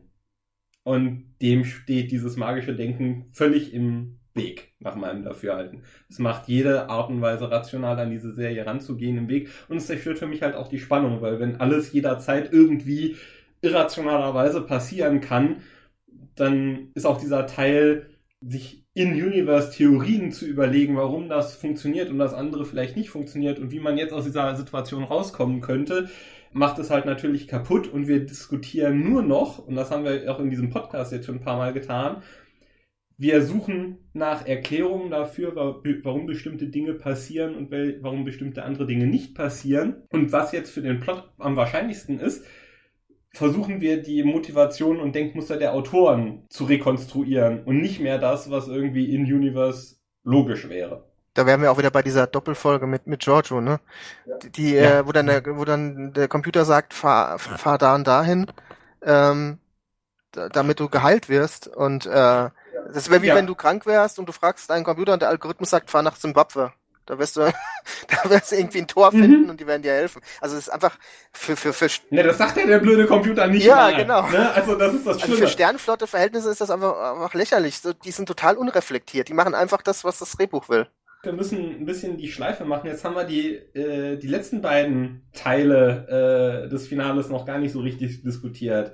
In zwei, drei Sätzen, wie, wie gelingt denn dann der, der Abschluss? Also auch nicht, weil es ist völlig sinnbefreit. Wie alles. Genau, man braucht kein, man braucht kein Satz, man braucht nur ein Wort, beschissen, fertig. Ja, genau. Ich werde das jetzt auch nicht weiter ausführen, sonst werden wir wirklich nicht fertig, sonst machen wir hier eine Aufnahme von zehn Stunden oder was. Also es ist einfach nur an den Haaren herbeigezogen und ich komme mir als Zuschauer verarscht vor. So. Und das sage ich jetzt auch bewusst mit diesem unflätigen mhm. Wort versehen. Es ist so. Das ist das, was bei mir hängen bleibt. Meine Intelligenz wird mhm. beleidigt, ich werde verarscht, ich werde für dumm verkauft und äh, ich werde so bestimmt nicht positiv eingestimmt auf die nächste Staffel. So. Aber, aber das, mhm. das Schlimme ist ja, dass man sich noch dafür entschuldigen muss, wenn man mal so in die Foren guckt, dass man äh, eben sich nicht verarschen lassen will und dass man einen gewissen Anspruch hat. Dann heißt dann immer, äh, ihr Hater und dann guckt sie halt nicht mehr, naja gut, äh, wenn ich doch wirklich so gänzlich, ähm, ohne irgendwie nachzudenken, da jetzt diese Serie konsumieren muss, dann ähm, muss ich mich dann hinterfragen, da sind es die, die damit kein Problem haben, dass sie irgendwie einen Scheißdreck vorgesetzt kriegen, auch immer, wenn wir jetzt auch wieder in der Vulgärsprache bleiben, äh, wo ich einfach sagen muss, ja. naja, okay, ähm, es ist halt Star Trek, deshalb muss ich schlucken. Und äh, wie, wie du eben richtig gesagt hast, also da fühlt man sich halt wirklich veräppelt. Und äh, wie gesagt, was mich besonders gestört hat, war eben die, dieser Dilithium-Planet, womit jetzt alle Probleme gelöst sind. Und, und was ist mhm. denn da jetzt die Message, die wir hier in unserer Zeit äh, daraus lesen können. Äh, also, es gibt nicht immer diese einfachen Probleme und ich finde diesen Subtext, dass es einfach irgendwo hinter irgendeinem Vorhang kommt irgendwie jetzt die die Wunderlösung daher, sei es durch einen Dilithium-Planeten oder durch eine mhm. Burnham, die alle rettet und die dann auf einmal alle hinter den sieben Bergen, ja, genau. sieben Zwergen. Genau, genau, genau. So. Und, und dann kommen alle ja. zurück und die, die Romula, die Vulkanier kommen wieder zurück und das ist so billig, das ist so unglaublich billig und ist wirklich eine Beleidigung für die Zuschauer, die ein bisschen Anspruch haben, auch auf der Erfahrung hin, dass wir eben äh, 50 Jahre Star Trek haben, wo es halt nicht unbedingt immer die einfachen Lösungen gab. Gab es auch, da braucht man nichts verklären, aber so einfach war es nicht. Ja, und was bleibt denn letztlich bei uns mhm. hängen? Es bleibt hängen, du musst ein Arschloch sein, dann wirst du belohnt. So wie Burnham, so wie Giorgio. So. Dann Umweltschutz oder schonender Umgang mit Ressourcen völlig unwichtig, weil da kommt ja der nächste Dilithium-Planet um die Ecke und rettet die ganze Welt, ja. Also macht euch keine Gedanken, verpestet ruhig weiter in die Umwelt. Freundliches Miteinander wird völlig überbewertet, wenn du einen Blaster hast. Du musst dich nur anständig bewaffnen und dann kriegst du alle Probleme gelöst. Das kommt bei mir an. Sorry, echt. Das kommt bei mir an. Und das, äh, da sage ich, das, das ist es doch nicht. Das ist kein Star Trek. Das ist, das ist Scheißdreck, aber es ist kein Star Trek. So. Das ist die passende Überschrift für den Podcast. Gott im Himmel. Scheißdreck. Oh Gott.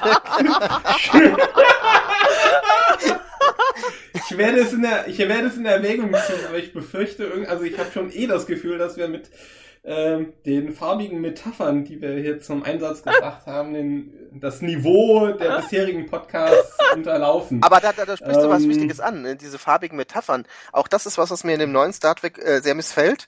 Äh, ich würde es bei, bei dem neuen, bei, bei diesem 31., 32. Jahrhundert noch gelten lassen. Man kann sich auch in der Sprache rückentwickeln. Das machen wir ja zum Teil auch. Wir ja selber eben auch. Muss er ja auch selbstkritisch sein. Aber ähm, für mich gehört halt auch zu einer gewissen Progression in der Menschheit auch eine gewisse Sprache, die wir bei den, den neueren Serien halt auch hatten. Auch die haben sich ganz anders ausgedrückt und jetzt kommt halt auch wieder diese äh, ganzen ganzen ähm, äh, Schimpfwörter so wieder ein bisschen zurück, was halt auch nicht so ganz zu Star Trek passt. Ne? Also wie gesagt, in, in der fernen Zukunft könnte ich eher damit leben als jetzt bei Picard.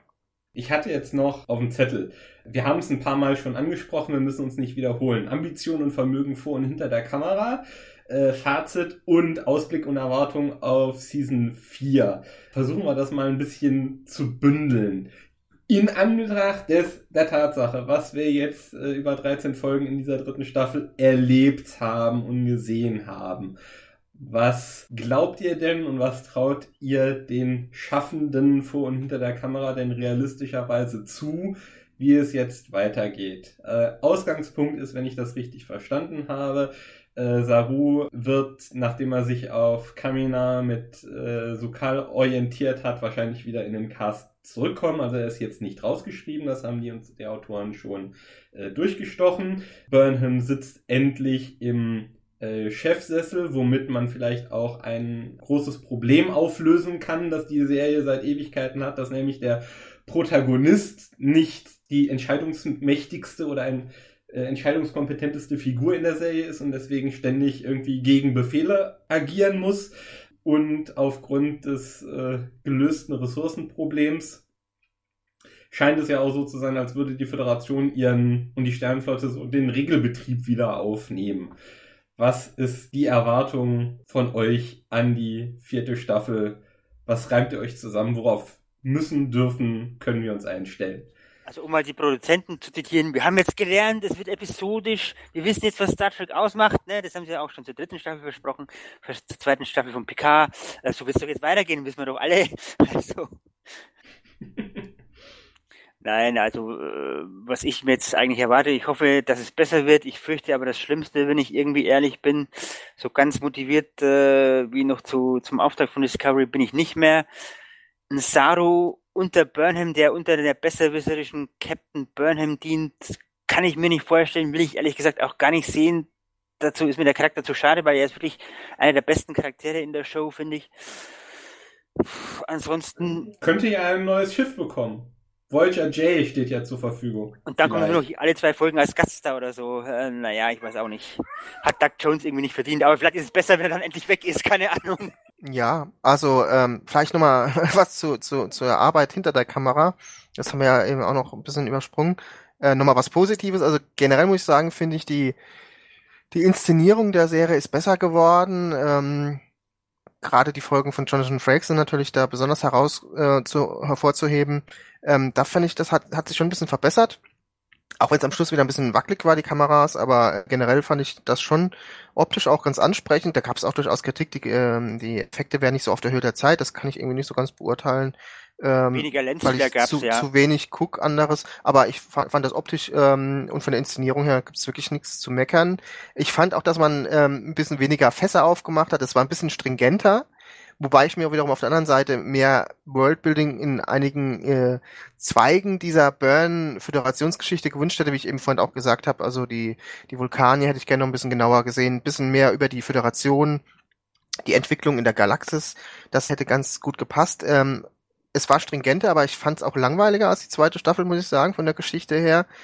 Ähm, was den Ausblick angeht, da muss ich einfach sagen, dass ich unverschämt fand, wie man den, den Saru abgefrühstückt hat, weil das auch mein Lieblingscharakter in der, in der Serie ist.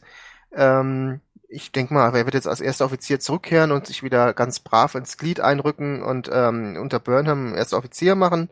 Ähm, ob das jetzt glaubwürdig ist oder nicht, das interessiert ja auch die, die Zuschauer, äh, die, die, die Produzenten gar nicht. Das ist halt so. Ähm, ich weiß auch nicht, was wir jetzt zu erwarten haben. Also es sollte jetzt mehr klassisch sein, dass man eben so auf Erkundungsmissionen geht. Ähm, ich habe nach wie vor das Gefühl, dass diese Serie einfach kein eigenes Konzept hat, ähm, dass sie keine Idee hat, was sie sein will.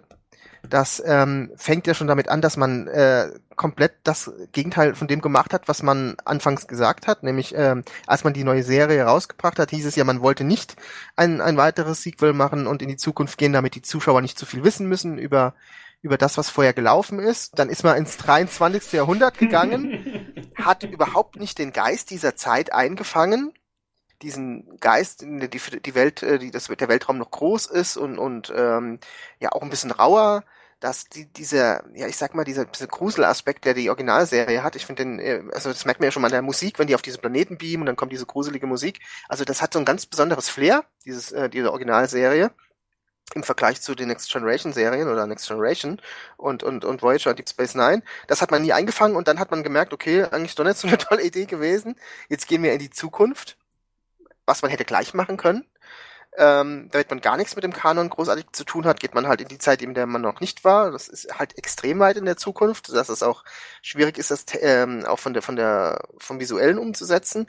Und auch selbst da haben sie eigentlich nicht, nicht wirklich eine Idee gefunden, was sie uns erzählen wollen. Also ähm, wenn, wenn ich halt diese Geschichte erzählt hätte, die Föderation ist nicht mehr wirklich existent und es gab eine große Katastrophe, das, das hätte man doch auch mal über zwei Staffeln erzählen können. Ich verstehe nicht, warum man sich immer dann so mhm. zwingt, das unbedingt jetzt in 13 Episoden äh, runterzurattern und, und sich nicht immer die Zeit nimmt. Man hätte das auch in Etappen machen können. Dann hätten sie halt am Ende der Staffel erst die Föderation gefunden und hätten dann in, am Ende der zwei, nächsten Staffel, der vierten Staffel, den Burn aufgeklärt.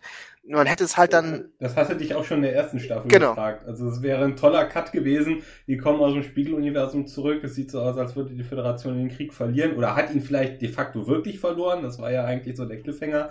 Und löst das nicht in zwei Folgen noch ad hoc auf. Das war ja auch völlig Mischung. Genau. Und jetzt, ähm, was ist, wird in der vierten Staffel sein? Ähm, wahrscheinlich das gleiche wie in den ersten drei auch. Äh, wir haben irgendwie ein, ein Ereignis, das äh, quasi die ultimative Bedrohung darstellt oder zumindest äh, in den existenziellen Bereich geht. Äh, wir haben Zeitdruck, äh, wir haben keine, keine Zeit und keine Muße, einfach nur äh, auf Forschung zu gehen und, und einfach mal das Sense of Wonder, wurde schon oft angesprochen, einfach mal ähm, das auf sich wirken zu lassen, bereit sein, irgendwie ins Unbekannte zu gehen. Und es wird natürlich wieder darauf hinauslaufen, dass Burnham wieder alle rettet, alles kann, alles weiß und ähm, und für die Nebencharaktere im Wesentlichen dann halt auch wirklich nur Nebencharaktere sind und dass für die eigentlich auch nicht viel ähm, übrig bleibt. Man hat ja das Gegenteil behauptet, dass es äh, auch mehr Einzelepisoden geben soll, auch vielleicht für die Charaktere, für die anderen. Das wäre wünschenswert, wenn man jetzt irgendwie diesen Schritt geht zur Ensemble-Show. Äh, mir fehlt da allerdings der Glaube, muss ich ehrlich sagen, dass sie das machen. Ich hatte auch das Gefühl, das war irgendwie, das haben sie angedeutet in dieser äh, dritten Staffel. Es fing am Anfang so ein bisschen an, mehr Richtung Ensemble zu gehen.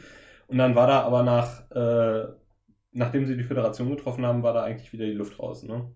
Also gegen Ende waren die, war die Brückencrew zum Beispiel, waren alles wieder nur Statisten, die mitgelaufen sind. Und sie werden halt zum Teil auch, auch äh, immer auf die gleichen Vorgänge irgendwie reduziert. Also gerade Kalber, ich finde, nach drei Staffeln so wirklich als Arzt in Erscheinung getreten ist er nicht. Ne? Also er ist, ähm, darf mal äh, in, in, in äh, Notfallsituationen mal ein paar Verwundete ähm, ähm, behandeln.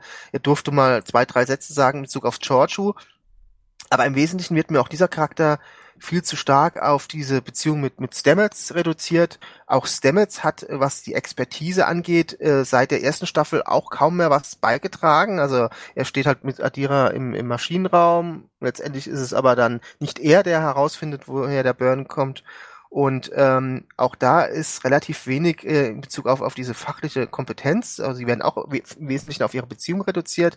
Und wenn ich gerade auch Kalber mal vergleiche mit den Ärzten, mit, mit Dr. Bashir, auch mit, mit, ja, Pille vielleicht nicht so, aber mit, mit, auch mit dem Holodoc, dann ähm, fehlt mir auch da irgendwie so ein bisschen ähm, dieses Arztsein halt irgendwie. Er ist auch mehr ein Counselor gewesen, aber kein Arzt. Und das ähm, ist generell so ein Problem bei dieser Crew, dass du nicht wirklich das Gefühl hast, die haben irgendwie eine Expertise, wo sie halt auch wirklich was einbringen können. So wie das war früher, da hat, der, hat Jordi eine Lösung gehabt. Oder Data hat eine Lösung gehabt. Oder es, es ging nur irgendwie ähm, um Worf oder, oder Dr. Crusher hat irgendwie eine Lösung für ein medizinisches Problem gehabt. Und das alles fehlt. Es ist, letztendlich läuft es im Wesentlichen auf Burnham hinaus und äh, so wirklich diese, diese wissenschaftlichen Problemstellungen, die haben wir da halt einfach nicht. Und dementsprechend brauchst du halt auch keine, keine mhm. Leute, die sich da irgendwie äh, in speziellen Bereichen auskennen. Äh, Chefingenieur haben wir auch nicht. Wir haben halt äh, Chad Reno, die darf halt noch ein paar nette Spr Sprüche äh, klopfen, was mich mittlerweile auch ein bisschen langweilt mittlerweile, was es einfach jetzt nicht wiederholt. Und dann ist diese Schauspielerin halt auch nicht verfügbar, auch aus nachvollziehbaren Gründen, jetzt auch wegen Corona und so. Aber ähm, das fehlt halt auch. Ne? Es ist, mir, mir ist es einfach grundsätzlich zu wenig technisch, zu wenig wissenschaftlich und dementsprechend ist es halt nicht dieses Star Trek, was ich halt irgendwie, was, was ich gerne hätte. Ja, ich befürchte persönlich auch das Schlimmste. Ähm, Burnham als Captain, ganz grauenhaft. Ähm, dann kann die sich selber noch mehr abfeiern und noch geiler finden und noch mehr Alleingänge und ihre ganze Crew noch mehr in Gefahr bringen, als sie das in den ersten drei Staffeln schon getan hat.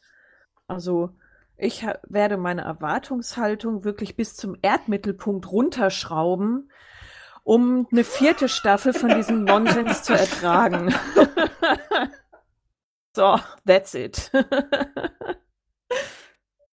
also ganz, ganz, so, ganz so schlimm ist es, ist es bei mir nicht. Ja, ich bin jetzt natürlich auch wieder maßlos enttäuscht, weil bei jeder neuen Staffel hoffe ich immer noch drauf, dass sie die Kurve kriegen, weil ich nach wie vor der Meinung bin, die Serie hat ein was bestimmte wichtige Aspekte angeht, einen sehr stabilen Kern. Und der liegt meinem Dafürhalten in den Charakteren, wenn man ihnen denn erlauben würde, tatsächlich Stories für die Charaktere, aus Sicht der Charaktere zu schreiben. Und ja, da habt ihr natürlich alle recht. Das heißt, im Wesentlichen, es darf sich nicht in jeder zweiten Folge nur um Burnham drehen. Es hat sich ja auch in TNG nicht jede zweite Folge um Picard gedreht oder nicht in, die, in Voyager jede zweite Folge um Janeway, sondern es muss halt jeder der, der Figuren mal ähm, einen, einen direkten Anknüpfungspunkt an das, an das Geschehen haben, das wir auf der Mattscheibe sehen.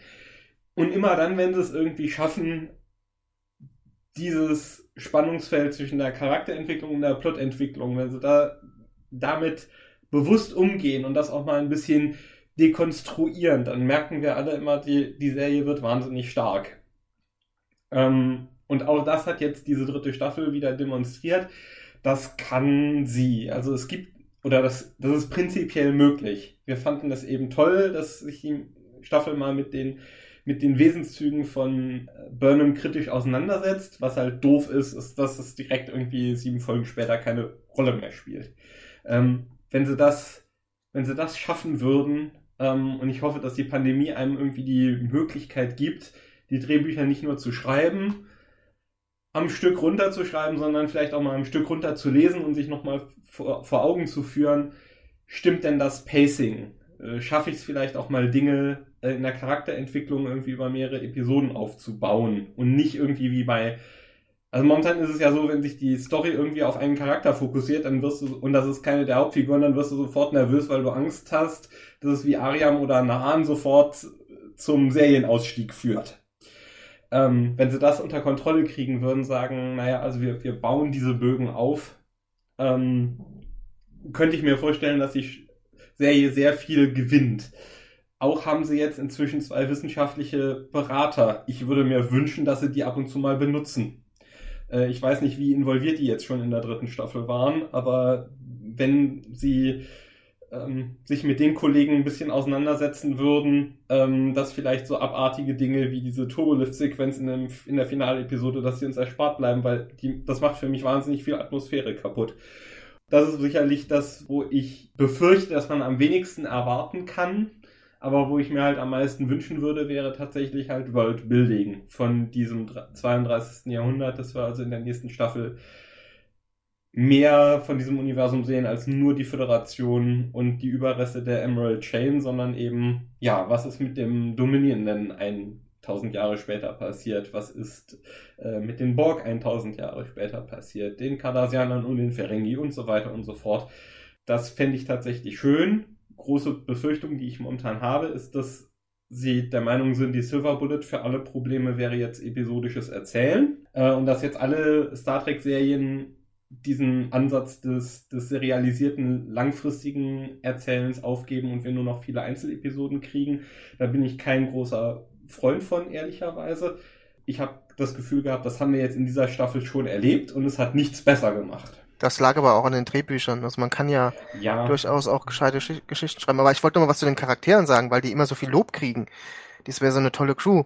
Ich muss sagen, ich finde die Charakterzusammenstellung in den neuen Star Trek Serien relativ, wie soll ich sagen, äh, monoton. Also wir haben natürlich viel Diversität in Bezug auf die Menschen, aber mir fehlen definitiv die Aliens. Also und das hieß sogar mal, glaube ich, in einer Presseankündigung, 2015, dass es viel mehr Aliens geben soll in der Crew. Und ich mir ist das mal so aufgefallen, als Burnham auf äh, die Brücke kommt in der Schlussszene und äh, Saru ist nicht dabei. Das sind im mhm. Prinzip alles nur Menschen oder Leute, die aussehen wie Menschen. Und ich glaube, das ist auch ein riesen Schwachpunkt äh, von, von dieser Serie und auch von Picard. Da haben wir halt vorwiegend Romulaner und, und Androiden und Menschen. Und hier haben wir fast nur Menschen. Man erfährt einfach zu wenig auch über andere Kulturen. Also mhm. äh, natürlich haben wir jetzt Adira und ähm, und äh, Cray, also beides eigentlich ähm, mehr oder weniger Trill oder zum Teil auch Mensch und Trill. Mhm. Ähm, Saru äh, kommt wahrscheinlich wieder zurück, ansonsten sind es nur Menschen. Und ich finde, wenn, wenn wir von Diversität sprechen, dann gehört das für mich äh, zu Star Trek auch zweifellos dazu, dazu ja. auch andere Alien-Kulturen.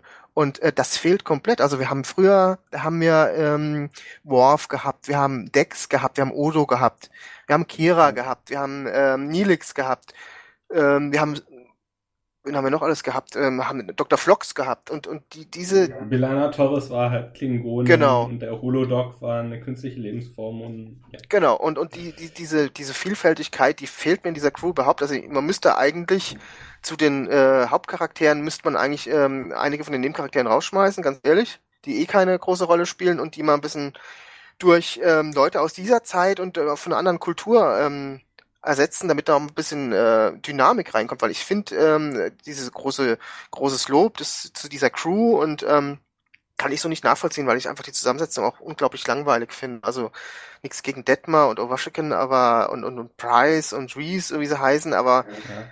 Also wirklich besonders spannend finde ich die jetzt auch nicht. Und dann, wir, wie gesagt, wir haben Tilly ist ein Mensch, ähm, Burnham ist ein Mensch, Kalber ist ein Mensch, Stamets ist ein Mensch. Äh, mir ist es zu viel, ganz ehrlich. Zu viel Menschen das kann ich komplett nachvollziehen. Das meinte ich ehrlicherweise nicht, sondern ich dachte, in diesem harten Kern zwischen Saru und Burnham und Tilly und Kalber und Stamets, dass in dieser, in dieser Kernkonstellation mir die zwischenmenschlichen Interaktionen sehr gut gefallen und da sehr viel menschliche Wärme spürbar ist.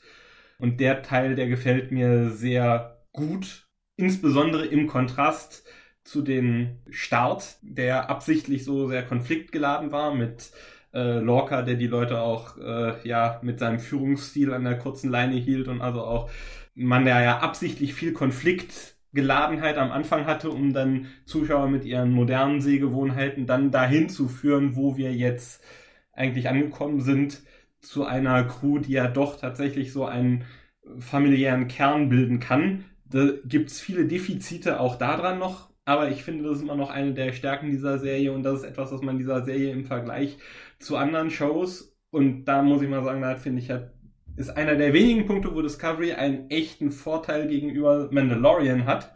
Da sind die Charaktere reine Archetypen und die sind all glatt. Die Beziehungen, die es im Mandalorian gibt, die sind ausschließlich konstruiert und vergleichsweise oberflächlich und die machen sich halt an den Archetypen dieser Figuren fest während es in Discovery trotz aller Tränen, die ich in der Häufung auch richtig anstrengend finde, das ist bei Discovery nicht der Fall, das sind nach meinem Dafürhalten eher echte lebende Figuren, die trotz aller Drehbuchschwächen nicht kaputt sind und aufgrund der schauspielerischen Leistung nach meinem Dafürhalten auch nicht kaputt zu kriegen sind.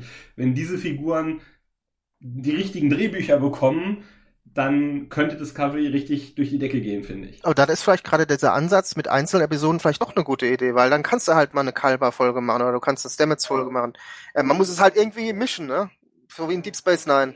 Also da hast du insofern recht, mit den Einzelepisoden meine ich, diese Staffel beobachtet zu haben. Wir sind eigentlich in dem schlimmsten Voyager- und Enterprise-Territorium gelandet, wo wir nur noch Rehashes haben von den Evergreens. Total unkreative Drehbücher, äh, in denen der jetzt fangen wir auch schon an, diese Vulgärsprache auszupacken, wo wir die inkompetente Reinkarnation von Next Generation Drehbüchern erlebt haben, die alle ohne Konsequenz für nachfolgende Episoden im Prinzip dann so mit Deus Ex Machina äh, Lösungen, also schlechter aufgelöst werden als die Originale und dann auch noch für den, für den Plot und die Charakterentwicklung quasi keinen keinen echten Impact haben. Äh, von mir aus kann, wenn man das besser hinbekommt, dann von mir aus auch gerne Einzelepisoden. Aber ich fand, äh, das habt ihr ja auch teilweise gesagt, ich fand es teilweise echt langweilig und vorhersehbar, was hier, ähm, was, was da geboten wurde an den Einzelepisoden. Ja, das stimmt. Ging es mir auch. Also es reden immer alle von Franchise-Fatigue am Anfang der 2000er. Das war nach meinem dafür halt nie das Problem. Sondern genau das, was da praktiziert wurde, das ist das Problem wenn die Leute schnallen, äh, Moment, das ist ja aber eigentlich nur der gleiche Story, die gleich, der gleiche Plot wie in TNG Staffel 4 Episode 12. Und die ist, wenn ich mal von den visuellen Effekten nachsehe, heute immer noch eigentlich besser als das, was ich da gerade letzte Woche bei Discovery gesehen habe. Dann wird das, dann nimmt das Interesse rapide ab. Naja gut, sie wollen halt auch ein neues Publikum ansprechen und die haben halt diese Folgen vielleicht noch nicht gesehen. Wir haben es halt, ne? Mhm. Ähm, aber wenn wir nochmal bei Enterprise sind, das stimmt, also Enterprise hat auch zu viele alte mh, hm, Geschichten auch äh, quasi neu erzählt. Das war zum Teil sehr auffällig. Mir fällt da gerade eine Folge ein, wo eben der Doktor irgendwie so allein mehr oder weniger auf dem Schiff ist, was gerade mal ein paar Jahre vorher mit Seven of Nine gemacht worden ist. Mhm. Aber im Nachhinein muss ich trotzdem sagen, ich habe auch damals nicht zu den Leuten gehört, die Enterprise nicht gemocht haben, uns abgelehnt haben weil das auch immer so diese Behauptung wäre, ja, alles Neue und so und wir würden ja nur Discovery niedermachen. Ich habe keine Lust, Discovery niederzumachen, ja, oder Picard. Aber ähm, wenn, wenn's, wenn ich es halt schlecht finde, dann finde ich es halt schlecht, dann sage ich das auch. Ich fand bei Enterprise viele Aspekte einfach viel mehr Star Trek-mäßig. Da gab es auch, von dem man kritisieren kann. Aber diese Serie hat trotzdem versucht, eine eigene Identität zu haben. Hatte auch, meiner Meinung nach, äh, noch äh, zum Teil, gut, da gab es auch langweilige Charakter, aber trotzdem auch eine gute Charakterkonstellation und äh, da gab es auch richtig gute Geschichten, ja, also wirklich richtig gute Drehbücher.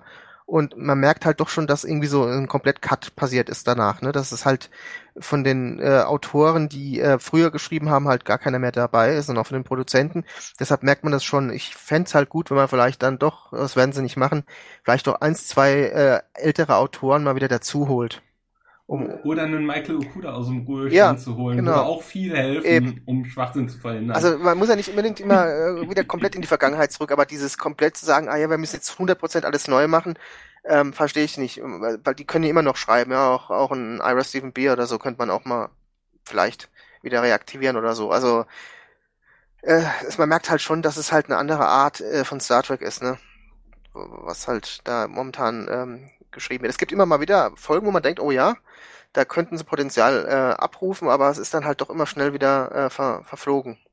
Also dieses Kopieren äh, von Drehbüchern oder von Ideen, das kann ja auch Charme haben. Wenn ich jetzt mal an Coversongs denke, es gibt Lieder, die werden gecovert, die haben ihren Charme, die sind, die werden gerne gehört, weil sie, weil sie sich einfach gut anhören. Und so ist es mit Geschichten auch. Man kann nichts komplett neu erfinden, weil alles schon mal irgendwo irgendwann da war. Aber man kann es halt wirklich äh, mit einer individuellen Note versehen und charmant rüberbringen.